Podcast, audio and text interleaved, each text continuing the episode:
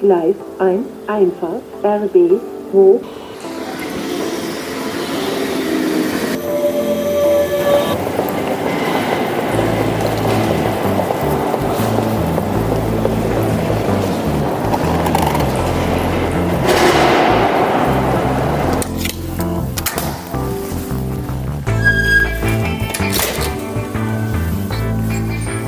Herzlich willkommen zu einer neuen Ausgabe von Pavido Insight, ähm, dem eigentlich 15 Minuten Podcast.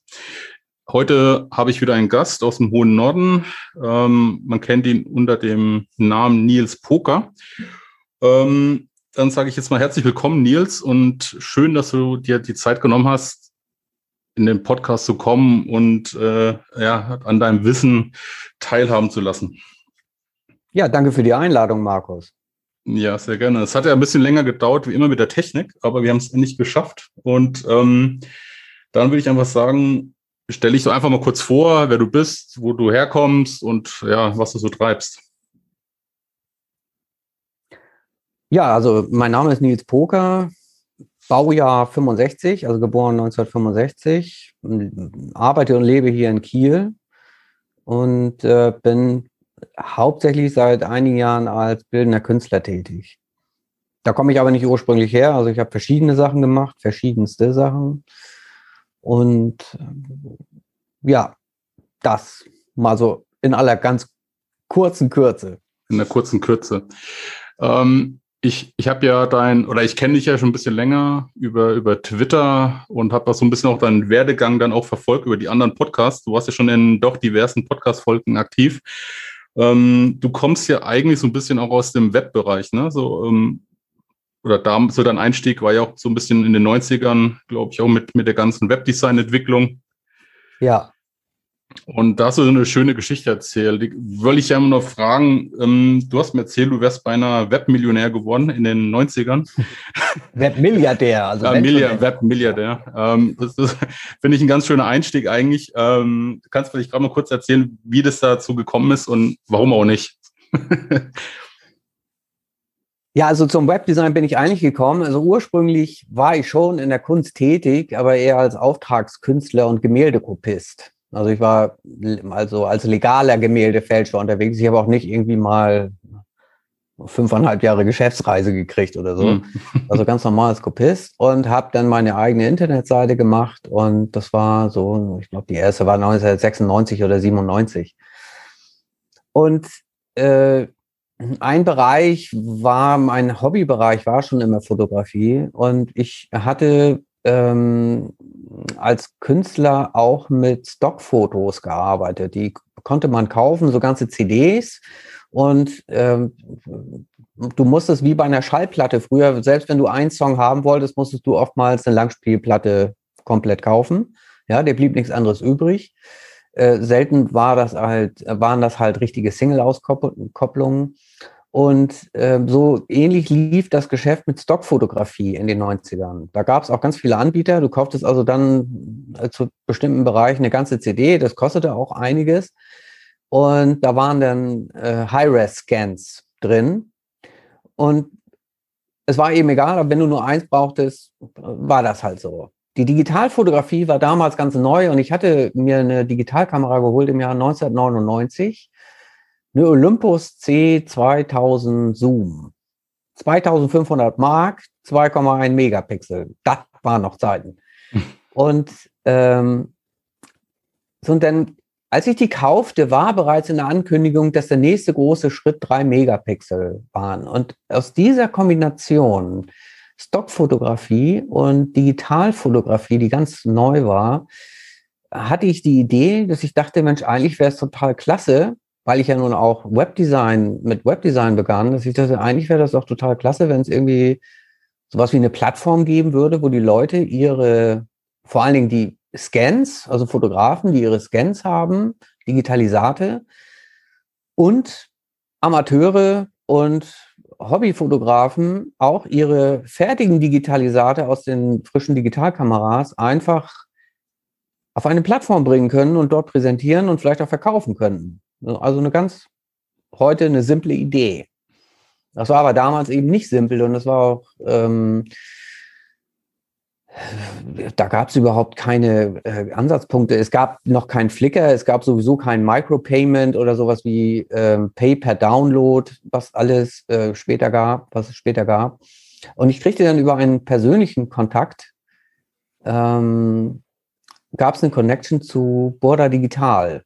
Borda investierte, das war so Ende der 90er, in dieser, während der Dotcom-Zeit, da gab es so Inkubatoren, und die, das, was man heute Startups nennt, ähm, die begaben sich unter sozusagen unter die Ägide von großen Konzernen und äh, die haben die ganze Sache nach vorne gebracht. Da gab es dann so Investments, so wie äh, beispielsweise Cyberport, kennt man ja als, als äh, ähm, Versandhändler. Äh, das war auch ursprünglich ein Burda Digital Invest. So. Und da war eine Firma, die hatten eine Lösung wie Peer -to, eine Peer-to-Peer-Lösung. Äh, die Älteren können sich vielleicht noch an Napster erinnern. Das war eine Tauschbörse für Musik. Und die wollten diese ganze Geschichte, Napster ging dann unter, weil es auch das, zu Recht, weil es auch Probleme für die Musikindustrie äh, gab. Und dieses Investment von Boda Digital, die wollten halt so etwas wie eine Tauschbörse, die sie schon hatten, auf dem Mac, ähm, in die sozusagen in, auf, auf eine geschäftliche, auf, vor allen Dingen auf eine legal äh, geschäftliche Ebene bringen. Und so kam ich mit meiner Idee nicht nur dort Musik oder Text oder sowas äh, anzubieten von Nutzern, also wie, wie ein großes soziales Netzwerk wäre das ja gewesen, nur auf einer einzigen Plattform, äh, sondern dort Bilder anzubieten.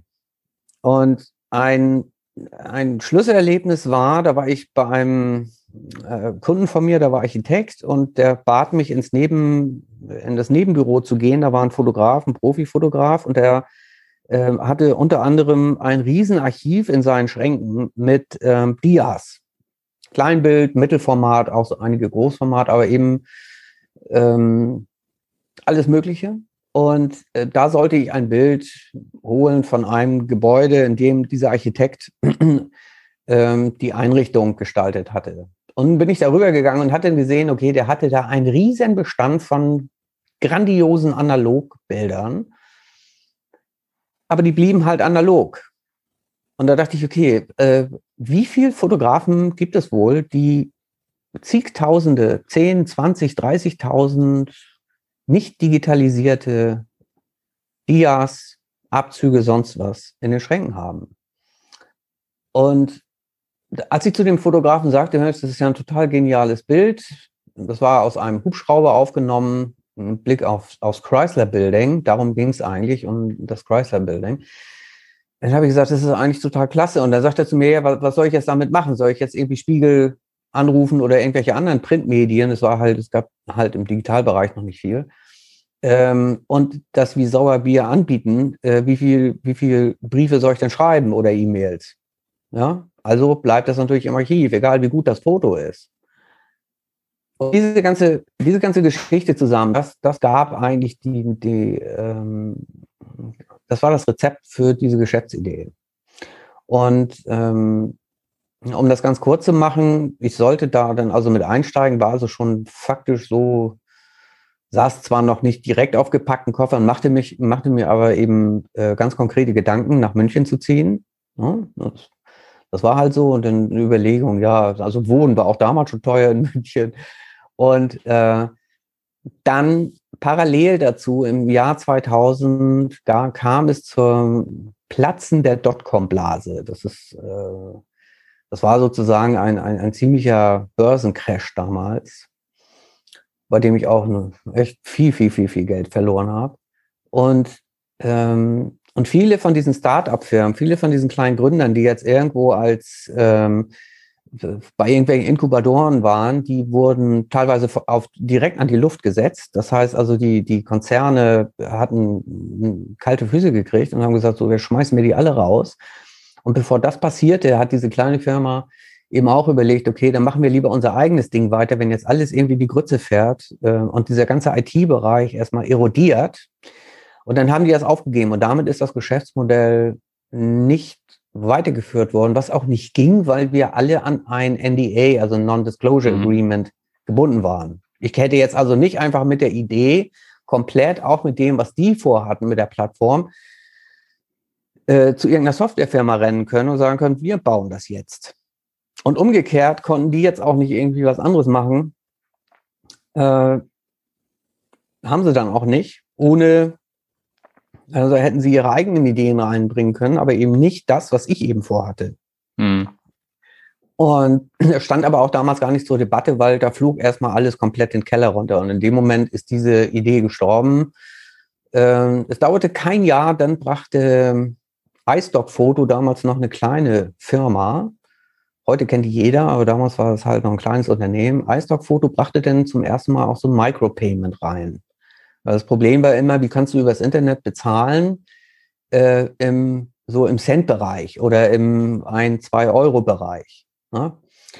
Und äh, in dem Moment, wo du, wo du etwas runterlädst, dass es sozusagen top sicher ist, dass du dafür auch bezahlst und dass du auf der anderen Seite als äh, Käufer die Sicherheit hast, genau die Ware zu bekommen, die du gekauft hast. So, heute ist das Standard, du gehst ins Internet, loggst dich ein in dein, in dein Konto und ziehst dir da äh, das Lied runter, was du eben gerade gekauft hast, automatisch. So. Und, ähm, und das war eine ja, das war eine Sache, die dann später oder die heute eben völlig normal ist. Du gehst halt zu irgendwelchen, also der ganze Stockfotomarkt war dann, erodierte dann auch. Da gab es nachher nur noch zwei, drei Big Player. Und äh, in den 90ern war das eben so, da gab es, da gab es Dutzende Unternehmen, die teilweise auch spezialisiert waren. Mhm. Und ja, das zum Hintergrund. So, so, so war das. Ja, also. Sehr, sehr interessante Geschichte. Ich kenne viele von nicht. Sehr abgefahren, sehr, sehr abgefahren. sehr abgefahren, ja. Gro äh, viel Potenzial, wenn man überlegt, so, ich bin ja auch in der Zeit groß geworden. Aber ja, die Komblase habe ich nicht mehr so direkt miterlebt. Äh, da war ich nur zu jung. Aber hatte viele Chancen und Risiken, ja. Ja, das stimmt. Du hast gerade noch was erzählt, und zwar mit, mit dem Thema Fälschung. Ich glaube, dass ähm, kann man auch so ein bisschen missverstehen. Äh, denn ich ich habe deinen Ansatz äh, damals ja auch sehr, sehr spannend verfolgt. Ähm, habe es ehrlich gesagt auch ganz, ganz spannend gefunden, wie du da vorgehst und dass es sogar rechtlich total okay ist. Ja, also das ähm, also da würde ich gerne einfach nur bitten, bevor du da jetzt, bevor wir den Schwank äh, zum, zur Fotografie machen, ähm, dass du einfach nur kurz noch mal so ein bisschen was davon erzählst, ähm, was du da eigentlich genau machst und, und deinen Ansatz. Und ähm, ich finde es halt ziemlich spannend und auch nochmal so den, den Hörern auch nochmal so ein bisschen, dass man das einfach mitgibt, ja. Ja, was ich gemacht habe, waren Kopien. Es gibt, es gibt einen großen Unterschied zwischen der Kopie und der Fälschung. Und der Unterschied ist nicht unbedingt, äh, dass die Bilder unterschiedlich aussehen. Und auch nicht, dass sie verschiedene Größen haben. Das ist auch in, in anderen Ländern anders geregelt. Also es gibt Länder, da, kann, da darfst du nur bis zu einem Prozentsatz, bis, was weiß ich, 80 Prozent, äh, das 80 Prozent von der originalen Bildgröße darf das nicht ähm, überschreiten, damit man sozusagen, falls es mal auf den Markt kommt, so ein Bild, damit man das nicht verwechselt und sagt, das ist das Original, in dem man eben eindeutig sehen kann, ja, da, das ist viel kleiner als das Original. So, das ist ein Punkt. Das Unterscheidungsmerkmal, und es ist eigentlich auch immer das, das, das rechtliche Problem gewesen, und das ist es bis heute, äh, eine Fälschung wird ein Bild nicht, auch nicht dadurch, dass man dort eine Patina aufbringt.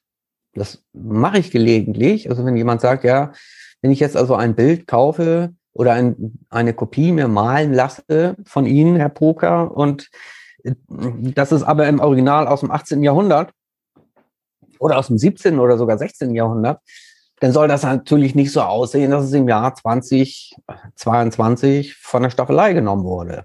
Ganz frisch. Also patiniert man das so ein bisschen, so auf alt getrimmt.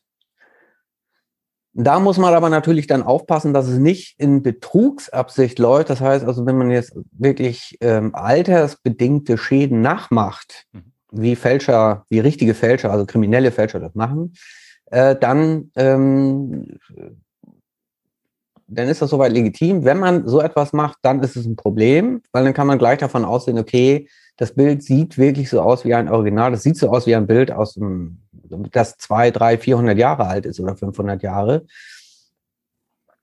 Und äh, das ist, da, da kann man einen Anfangsverdacht natürlich schon stellen. Ein Bild wird erst dann durch zu einer Fälschung, ähm, wenn dort die originale Signatur dran gepackt ist. Also man hat alle Fälscher eigentlich nur an die Wurst gekriegt, indem man sagte, es war Urkundenfälschung, weil eine Signatur, die Signatur eines Künstlers ist eine Urkunde. Mhm. Ja, also eine Unterschrift zu fälschen ist dann eben eine Urkundenfälschung. Und nichts anderes ist die Signatur des Künstlers. Mhm. Das ist wie die Unterschrift unter einem von ihm geschaffenen Dokument.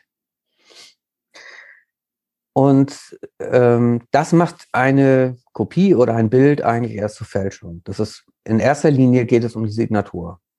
Also es ist einmal der Betrugs, der Betrugsversuch natürlich sowieso, also Betrugsverdacht oder, oder ein, ein vollendeter Betrug äh, mit fingierten, das sind meist dann fingierte Geschichten drumherum gewebt, dass man, in der, das kommt jetzt aus Familienbesitz oder ich habe es äh, geerbt und das war von einem ganz reichen Kunstsammler in Russland oder in Südamerika oder sonst woher.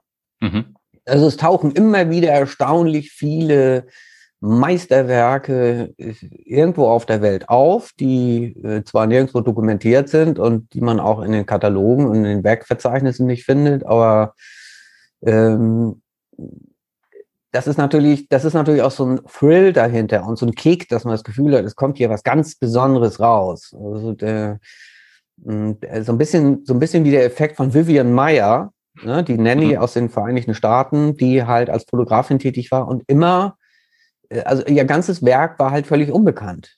So, und das kommt dann auf und es wird da auch setze ich mich vielleicht jetzt in die Nesseln, aber es wird da eigentlich weniger um die tatsächliche Qualität in Abgrenzung, was ihre Popularität im Moment angeht jedenfalls, in der Abgrenzung zu ähm, anderen Street-FotografInnen äh, angeht, äh, das, das, das wird gar nicht groß beurteilt, ob das jetzt wirklich ähm, ein Meisterwerk jagt das nächste ist, mhm. was ich mal bezweifeln möchte. Aber es ist halt die ganze Geschichte drumherum. Eine mhm. völlig unbekannte Künstlerin. Und, und was treibt dich da an, das zu machen? Ich meine, A, finde ich es spannend zu sagen, okay, ich, ähm, also ich, ich, bin, ich bin da sehr untalentiert, was das angeht, generell künstlerisch. Deswegen ähm, finde ich es erstmal bemerkenswert, wenn man das ein, ein Bild, sag ich mal, kopieren kann. Und, und wenn ich das gegenüberstelle, dann würde ich auch sagen, ich wahrscheinlich erkenne ich da auch keinen Unterschied, ob es jetzt ein Original ist. Ähm, wenn ich mich, also als Laie, ne, ist mal die Laiensicht natürlich. Mhm, genau. Ähm, das, das, was, was hat dich ja so angetrieben, dass du gesagt hast, ich fange mit quasi Kopien von, von Meisterwerken an und, und schaffe nicht mein eigenes oder ist es für dich dein eigenes Meisterwerk, was du dadurch auch geschaffen hast? Also ein bisschen, was hat dich das so angetrieben? Wie du, also. Ja, das ist die, ähm, das ist keine Kunst, das ist ja nichts Kreatives. Also kreativ ist der Umgang mit, mit äh, dem Malmaterial, kreativ ist das Bearbeiten ähm, von Materialien so, wie das irgendein anderer Künstler gemacht hat. Ja, aber es ist nicht Kreation im Sinne einer Bildfindung an sich. Mhm. Ähm, das war einfach so, ich wollte ja ursprünglich Kunst studieren, das habe ich nicht gemacht und habe das zwar lange bereut und andererseits aber auch wieder nicht. Ähm, und habe dann aber gemerkt, äh, ja, das ne, ist vielleicht dann doch nicht so das Richtige, was ich gefunden hatte. Also mein eigenen Stil.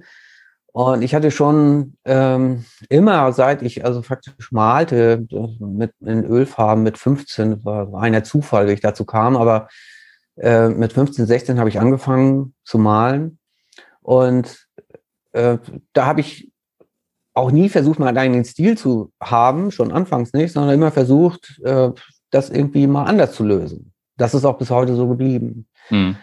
Und ich bin eigentlich durch Zufall daran gekommen. Ein, mein erster Chef in der Restaurierung, also ich habe ähm, anstatt Kunststudium habe ich bin ich in die Gemälderestaurierung gegangen. Und mein erster oder Gemälde und Skulpturen, mein erster Chef damals, Dr. Arnold von Ullmann, der saß in Detmold und hatte da äh, sein, seine Werkstatt und äh, er ist dann später Restaurator am Germanischen Nationalmuseum in Nürnberg geworden. Mhm. Aber da war er noch Freiberufler und wünschte sich ein Cézanne. Er mochte gerne Paul Cézanne als Künstler und sagte, Mensch, ne, Herr Poker, Sie können noch malen, malen Sie mir doch mal ein Cézanne. So. Mhm. Und dann wechselte ich in eine andere Stelle nach Bonn zu einer Restauratorin mit, auch mit, mit, mit internationaler Reputation, die eigentlich nur aufgrund ihrer Ehe und ihres Ehemanns nach Bonn gegangen ist, Greta Andersen Bergdoll, äh, und hatte da eine, eine Werkstatt eröffnet. Und während ich da anfing, fragte ich sie, ob ich das Atelier, das Restaurierungsatelier zum Malen benutzen konnte, weil ich hatte irgendwie nur ein kleines WG-Zimmer, das war, ne, das war jetzt nicht so platzmäßig, äh, hätte das nicht ausgereicht. Und, äh, und dann habe ich da nach Feierabend den Cézanne gemalt. Und das war noch nicht mal eine richtig gute Kopie geworden im Sinne von werkgerecht, also wie man, wie, wie Cézanne gemalt hat und also wirklich so hundertprozentig. Ich hatte mir ein paar Infos geholt, aber trotzdem funktionierte das ziemlich gut und, ähm, und das konnte ich irgendwie. Mhm. Das ist auch jetzt nicht irgendwie, das ist jetzt keine, keine geniale Begabung, aber es ist eine, eine nachschöpferische Begabung. Also normalerweise bringt man immer sofort, also jeder Künstler bringt seinen Stil rein. Und wenn Künstler A in seinem Stil äh, zehn verschiedene Gemälde aus zehn verschiedenen ähm, Jahrzehnten in völlig verschiedenen Stilen malen, abmalen soll, äh, dann sieht das trotzdem aus wie ein Bild von ihm. Immer. Mhm. Und das versuchte ich nicht. Also ich habe dann wirklich versucht, genau den Stil des mhm. Künstlers so nachzuahmen, äh, dass es aussieht, als hätte dieser Künstler selbst nochmal eine zweite Fassung davon gemalt. Das ist eigentlich so das, der, der Idealfall. Da ich gerade mal eine Frage zwischen reinstellen, ähm, weil du gerade auch ansprichst, Stil. Das, das ist ja immer so schön, ein schönes Thema in der Fotografie. So man, ja. Wir hatten es ja schon lange, den eigenen Stil finden, definieren, whatever.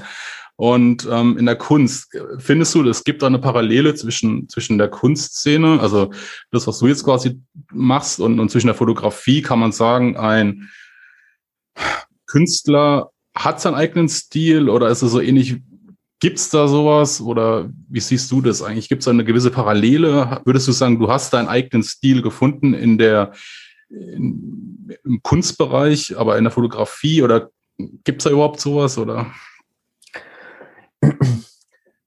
Ja, jetzt muss man natürlich mal, äh, äh, jetzt muss man natürlich gucken, Stil in der Fotografie und Stil in der Kunst. Also erstmal gibt es da grundsätzliche Unterschiede. Auch in der Fotografie gibt es natürlich äh, hochkomplexe und diverse äh, Differenzierungsbereiche. Also das ist ein Riesenspektrum.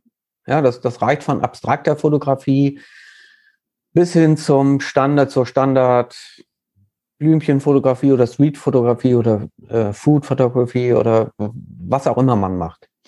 Und äh, natürlich es kommt noch dazu, du bist mit einer, äh, mit einer Kamera viel enger an dein Gerät gebunden. Das ist eine apparatebasierte Bildgenese. Also du, du schaffst ja Bilder mit deinem Apparat in irgendeiner Art und Weise.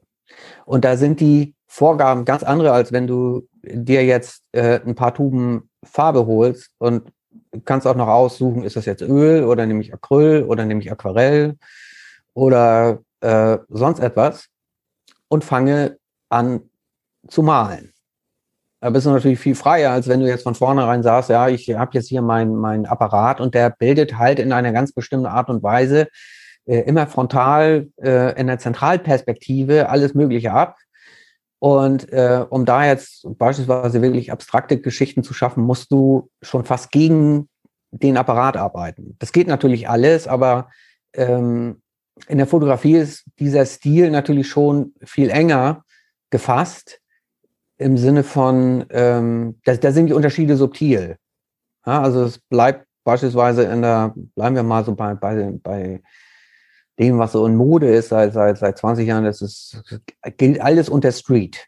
Mhm. Ja, alles unter Street. Also auch, ne, wenn ich hier oder du auf dem Dorf unterwegs bin, kann man sagen, das ist trotzdem Street. Ne? Es ist nicht mehr unbedingt irgendwelche urbanen Geschichten, äh, Großstadtfotografie. Äh, so, und äh, natürlich kann man trotzdem sagen, wenn du jetzt irgendwie von 100 oder 200 FotografInnen äh, da jetzt Unterschiede machen willst, dann, dann wird es eben schon eng. Und äh, da musst du schon genau hingucken, um jetzt irgendwo die Stilunterschiede zu finden. Während du hm. sagen kannst, ja bei Künstlern, die jetzt, äh, sag ich mal, die machen jetzt Ölmalerei, da kannst du jetzt von super abstrakt auf äh, ähm, fotografisch genau nachgemalte Bilder gehen.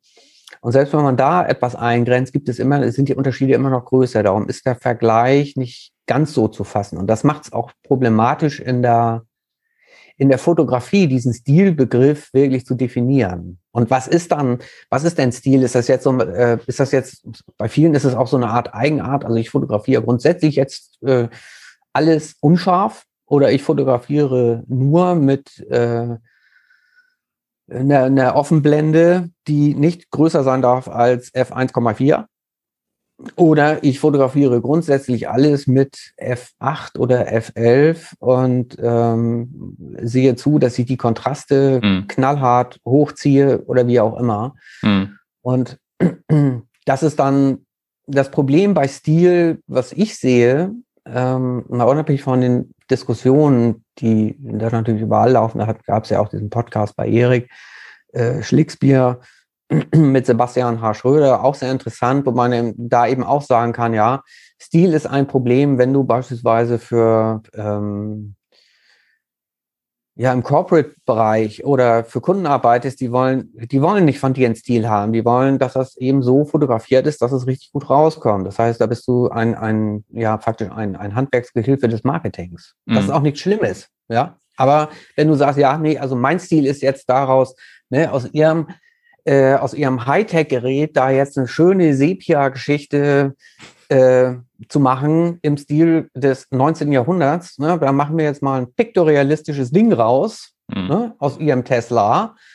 Äh, dann äh, kriegst du auch zu hören, ne? wir wissen gar nicht, was wir ohne sie machen sollen, aber ähm, ab nächsten ersten versuchen wir es mal, ne? wenn du da irgendwie tätig warst eine Zeit lang. Und mhm. äh, das, das ist eigentlich so, das ist eigentlich der Punkt. Und Stil, ganz kurz noch dazu, mhm. ist natürlich auch schnell so eine, so eine Routine. Das heißt, du hast ja irgendwie deine, dein, dein Preset auf dem Rechner äh, und jedes Foto, was du geschossen hast, machst du genau in dieser einen Art und Weise, äh, jagst du da durch und es sieht alles gleich aus. Ne? Da hast du dann irgendwie, äh, irgendwie einen Rahmen oder äh, ähm, irgendein, irgendein, bestimmt, irgendein bestimmtes Gimmick und das setzt du immer wieder ein. Mhm. So. Und das fällt dann auf und dann wird Stil natürlich auch zu einer recht öden Angelegenheit.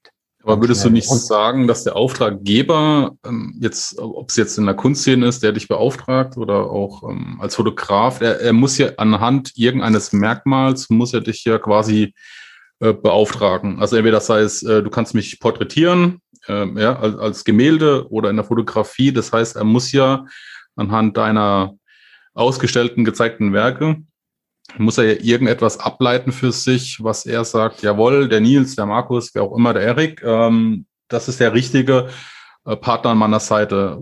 Aber was ist es dann? Ist es die Bildsprache? Ist es, ich nenne es jetzt mal in Anführungszeichen, der Stil oder was ist es am Ende, was dann den Auftraggeber oder denjenigen eigentlich, ja, glauben lässt, ja. du bist der Richtige. Mhm. Ja, genau. Das, und, und, und das, ist, das ist genau die andere Seite der Medaille, die ähm, oftmals so zu kurz kommt, wenn man sagt, ja, Stil ist nicht angesagt. Das stimmt nämlich nicht. Es kommt nämlich darauf an. Also wenn, wenn du jetzt irgendeinen bestimmten Fotografen oder eine Fotografin beauftragst, die einen ganz bestimmten Bildstil hat, das kann das kann eben auch, ja, das kann sein, ne, mit scharfen Kontrasten oder mit gezielter Unschärfe irgendwo oder Verwischung oder was auch immer. Äh, und das muss nicht unbedingt mit dem Inhalt, mit dem Sujet zusammenhängen und auch nicht darum, dass das jetzt irgendwie ähm, interessant aufgebaut ist, das Foto. Ja, das ist, das ist nicht, das ist jetzt nicht die, die Cartier-Bresson-Nummer unbedingt so. Im entscheidenden, den sogenannten entscheidenden Augenblick, der ist meist sowieso nur einer von, von, von 200 daneben gegangenen Augenblicken. Äh, das meine ich nicht, sondern einen ganz bestimmten Bildstil und das gefällt dann. Und dann buchst du natürlich genau solche FotografInnen genau deshalb, weil du sagst, ja, ich könnte mir vorstellen, für das, was wir haben wollen, in, ob das jetzt an der Wand sind oder in einem Produktkatalog. Wir versuchen das einfach mal genau so zu machen. So sind ja auch viele erfolgreiche äh, Fotografinnen überhaupt äh, in den Markt gekommen. Ja, das, mhm. äh, die haben vorher irgendwie was ganz Einfaches gemacht. Vielleicht mal ein paar Porträts oder vielleicht irgendwie mal irgendein Produkt in ihrer persönlichen Art und Weise. Da kommt jetzt auch wieder dieses Thema mit Regelbrüchen oder so dazu. Ne? Man kann das eben nicht pauschalisieren, aber ähm, so fotografiert und dann hat das irgendjemand gesehen, irgendjemand, der äh, solche Produkte verkauft oder vertreibt und sagt so, wir versuchen das jetzt einfach mal, wir machen das jetzt mal. Mhm. Und wir holen uns jetzt genau diese Person und die soll das auch nicht in dem Stil der typischen Produktfotografie oder was auch immer machen, sondern genauso, äh, wie er oder sie immer fotografiert. Und in dem Moment spielt es nämlich schon eine Rolle. Und ich glaube, gerade in der Porträtfotografie ist das entscheidend. Bei Produktfotografie garantiert auch eher selten.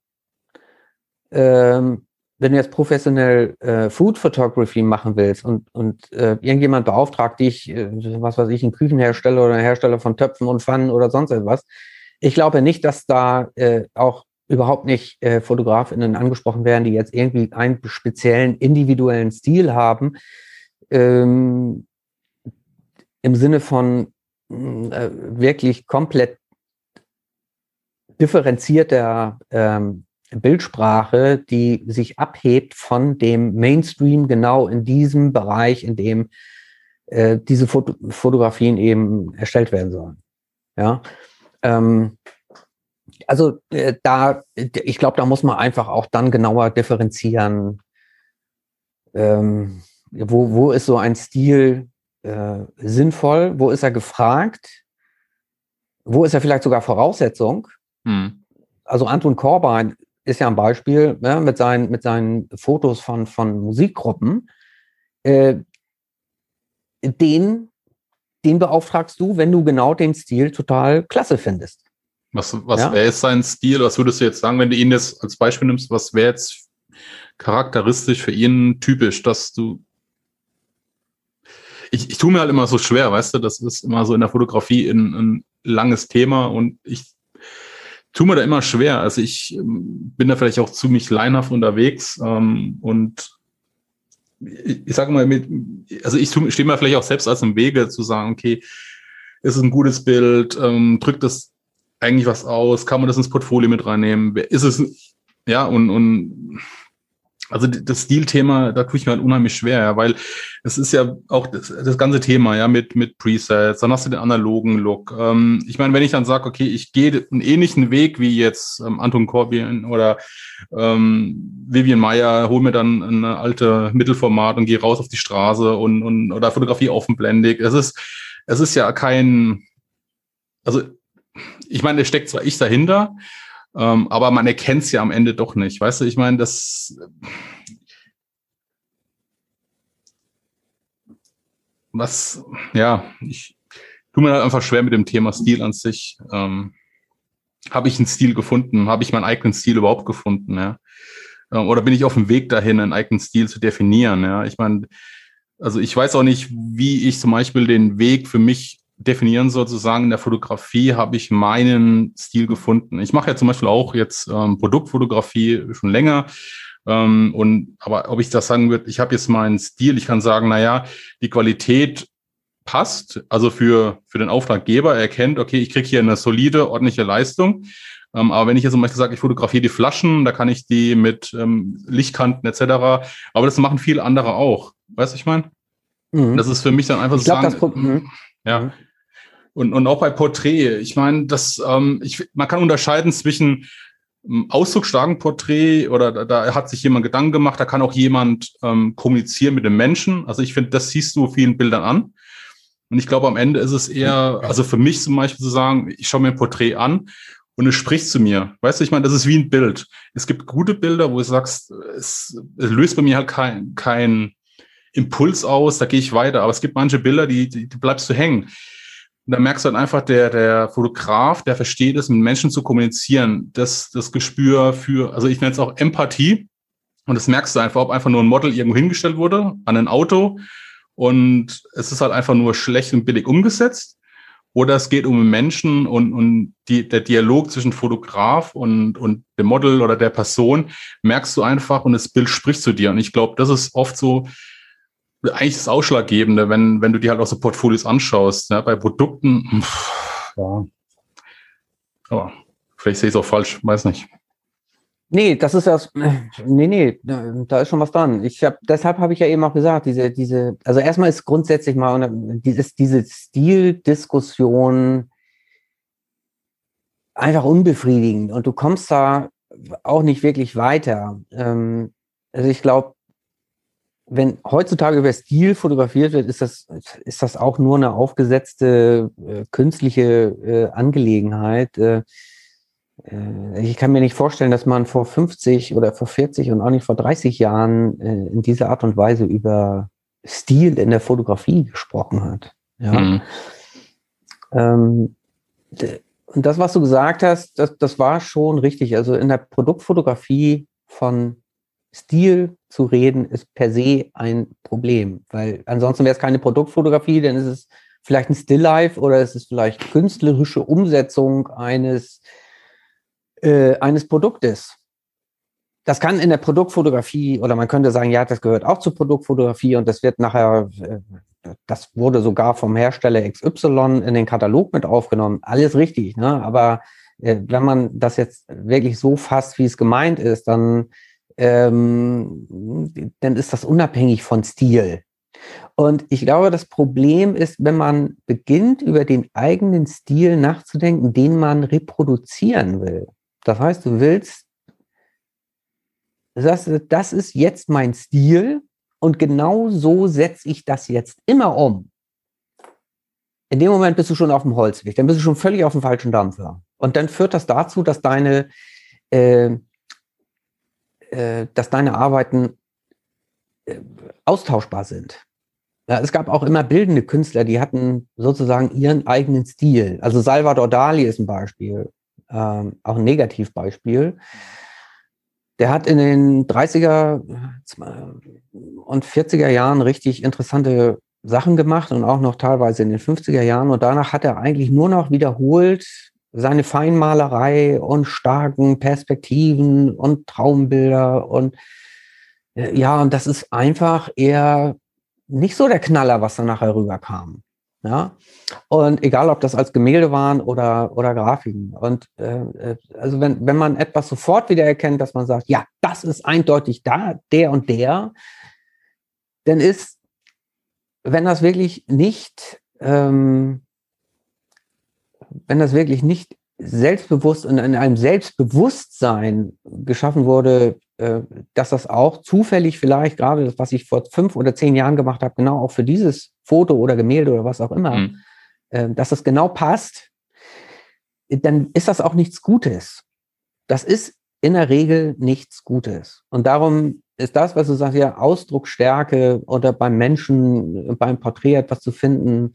Äh, es kann auch, es muss nicht, weil du sagtest gerade schnell und billig und schlecht, äh, das kann auch technisch perfekt sein. Und trotzdem ist es ein schlechtes Foto, weil ja, da, da lehnt dann halt eine Person an einem Automobil dran und das ist auch noch ein Model und die macht das jeden Tag und äh, die hat eben auch ihren Stil, ihren Stil in mhm. ihrer Art und Weise als professionelles äh, Model ähm, und ähm, setzt immer den gleichen Gesichtsausdruck. Egal, ob sie an einem Auto lehnt oder an einer äh, äh, Burgmauer oder im Garten oder auf einem Bunker aus dem Zweiten Weltkrieg. Ja, das ist dann also immer der gleiche Gesichtsausdruck. Und dann kannst du einfach sagen, ja, das passt dann halt echt gar nicht. Mhm. Ja.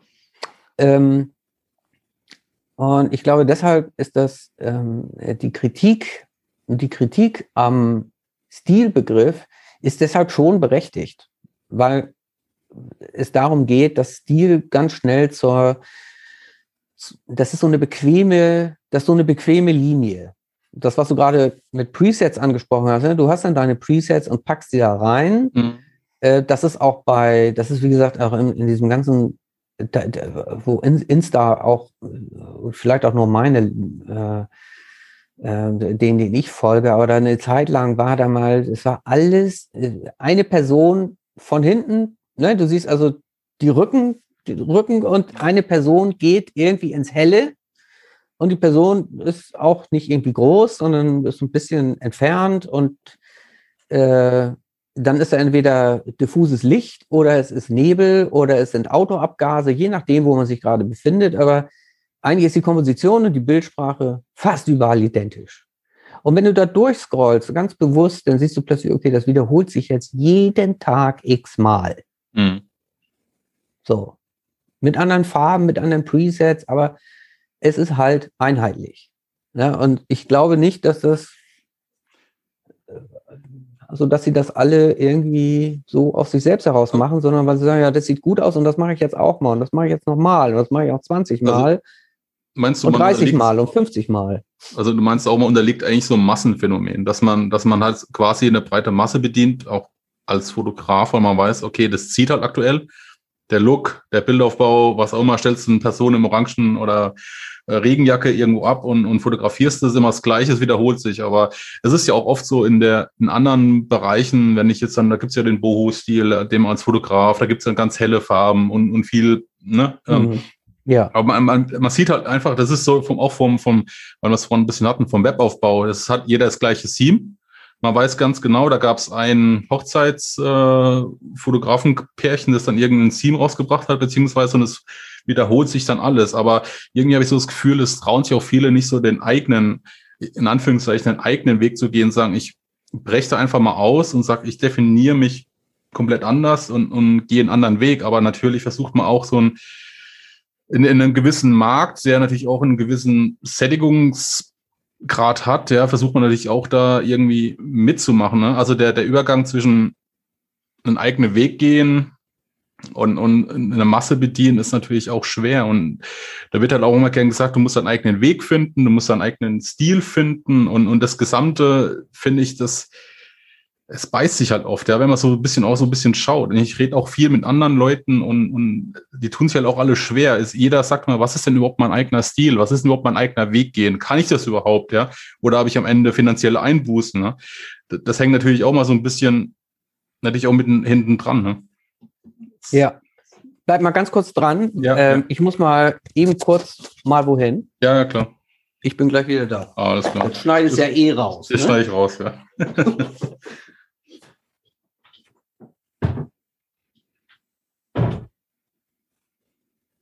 Jetzt geht's zur Sache, jetzt ist spitze, jetzt ist cool. Rechts und links Seiten durchgehen, rechts und links Seiten durchgehen. Auf geht's, anschließend zur nächsten Part. Es geht los, volle Kraft voraus.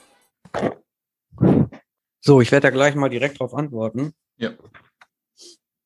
Ja, du hast ja ganz verschiedene wichtige Sachen angesprochen. Das eine ist, äh, ähm, das sage ich jetzt mal, das, das Hinterherrennen äh, und ähm, das hinterher Jagen nach Likes, nach Aufmerksamkeit, nach Erfolg. Und da muss man das auch trennen. Gibt's, das gibt es beispielsweise in den sozialen Netzwerken extrem. Ja, also guckst du bei Insta oder Twitter oder Facebook oder so. Und jeder versucht, so viel wie möglich an Bestätigung zu bekommen. Und das ist ein Riesenproblem, weil dir bleibt da nichts anderes übrig, als äh, nicht deine eigene, bleiben wir mal bei der Fotografie, deine eigene Fotografie zu machen, sondern die Fotografie von anderen, nämlich von denen, die erfolgreich sind. Das reproduziert, das reproduzierst du und das kopierst du auch so. Und das werden vielleicht interessante Fotografien sein, aber äh, die sind nicht wirklich von dir, das ist faktisch Mainstream-Fotografie. So.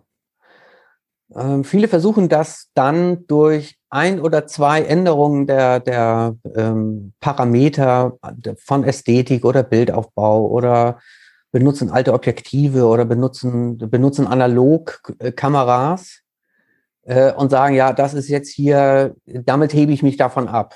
Äh, tun sie aber eigentlich nicht wirklich. Das ist das eine. Das andere ist natürlich, will man als, als äh, Fotograf, das, das, da kann ich jetzt nichts zu sagen, aber wenn, willst du als Fotograf äh, beruflich erfolgreich sein, dann bist du faktisch ein Dienstleister. Dann ist das, dann, dann haben solche Sachen wie Stil oder äh, die persönliche Note oder so etwas äh, tatsächlich überhaupt keine Bedeutung, weil dann, dann hast du vielleicht eine bestimmte Art und Weise, wie du ähm, kreativ mit dem Motiv umgehst, was du da, was du und dein Apparat, was ihr da zusammen fotografiert. Nur du bist trotzdem gebunden. Ja, du hast einfach einen Auftrag, du hast einen Job zu machen. So. Und das äh, weißt du selbst aus der Hochzeitsfotografie. Da könntest du auch sagen, ich, wir machen mal was ganz anderes, total verschwommene Fotos. Ist mal was total Neues, hat es auch nicht gegeben. Nee, hat es auch deshalb nicht gegeben, weil sowas hängt sich halt keiner irgendwie an die Wand, das will auch keiner in seinem Hochzeitsbuch sehen. Ja, und äh, da kriegst du auch keinen Euro für. Ja. Und dann wirst du auch nicht mehr gebucht. Ja, das machst du nur einmal und dann wirst du wahrscheinlich sowieso nicht bezahlt. Äh, und so, das ähm, funktioniert einfach nicht. Und dann ist der Punkt, glaube ich, da auszubrechen, oder beziehungsweise das ist, glaube ich, auch ein wichtiger Punkt, warum Fotografinnen so schnell frustriert sind.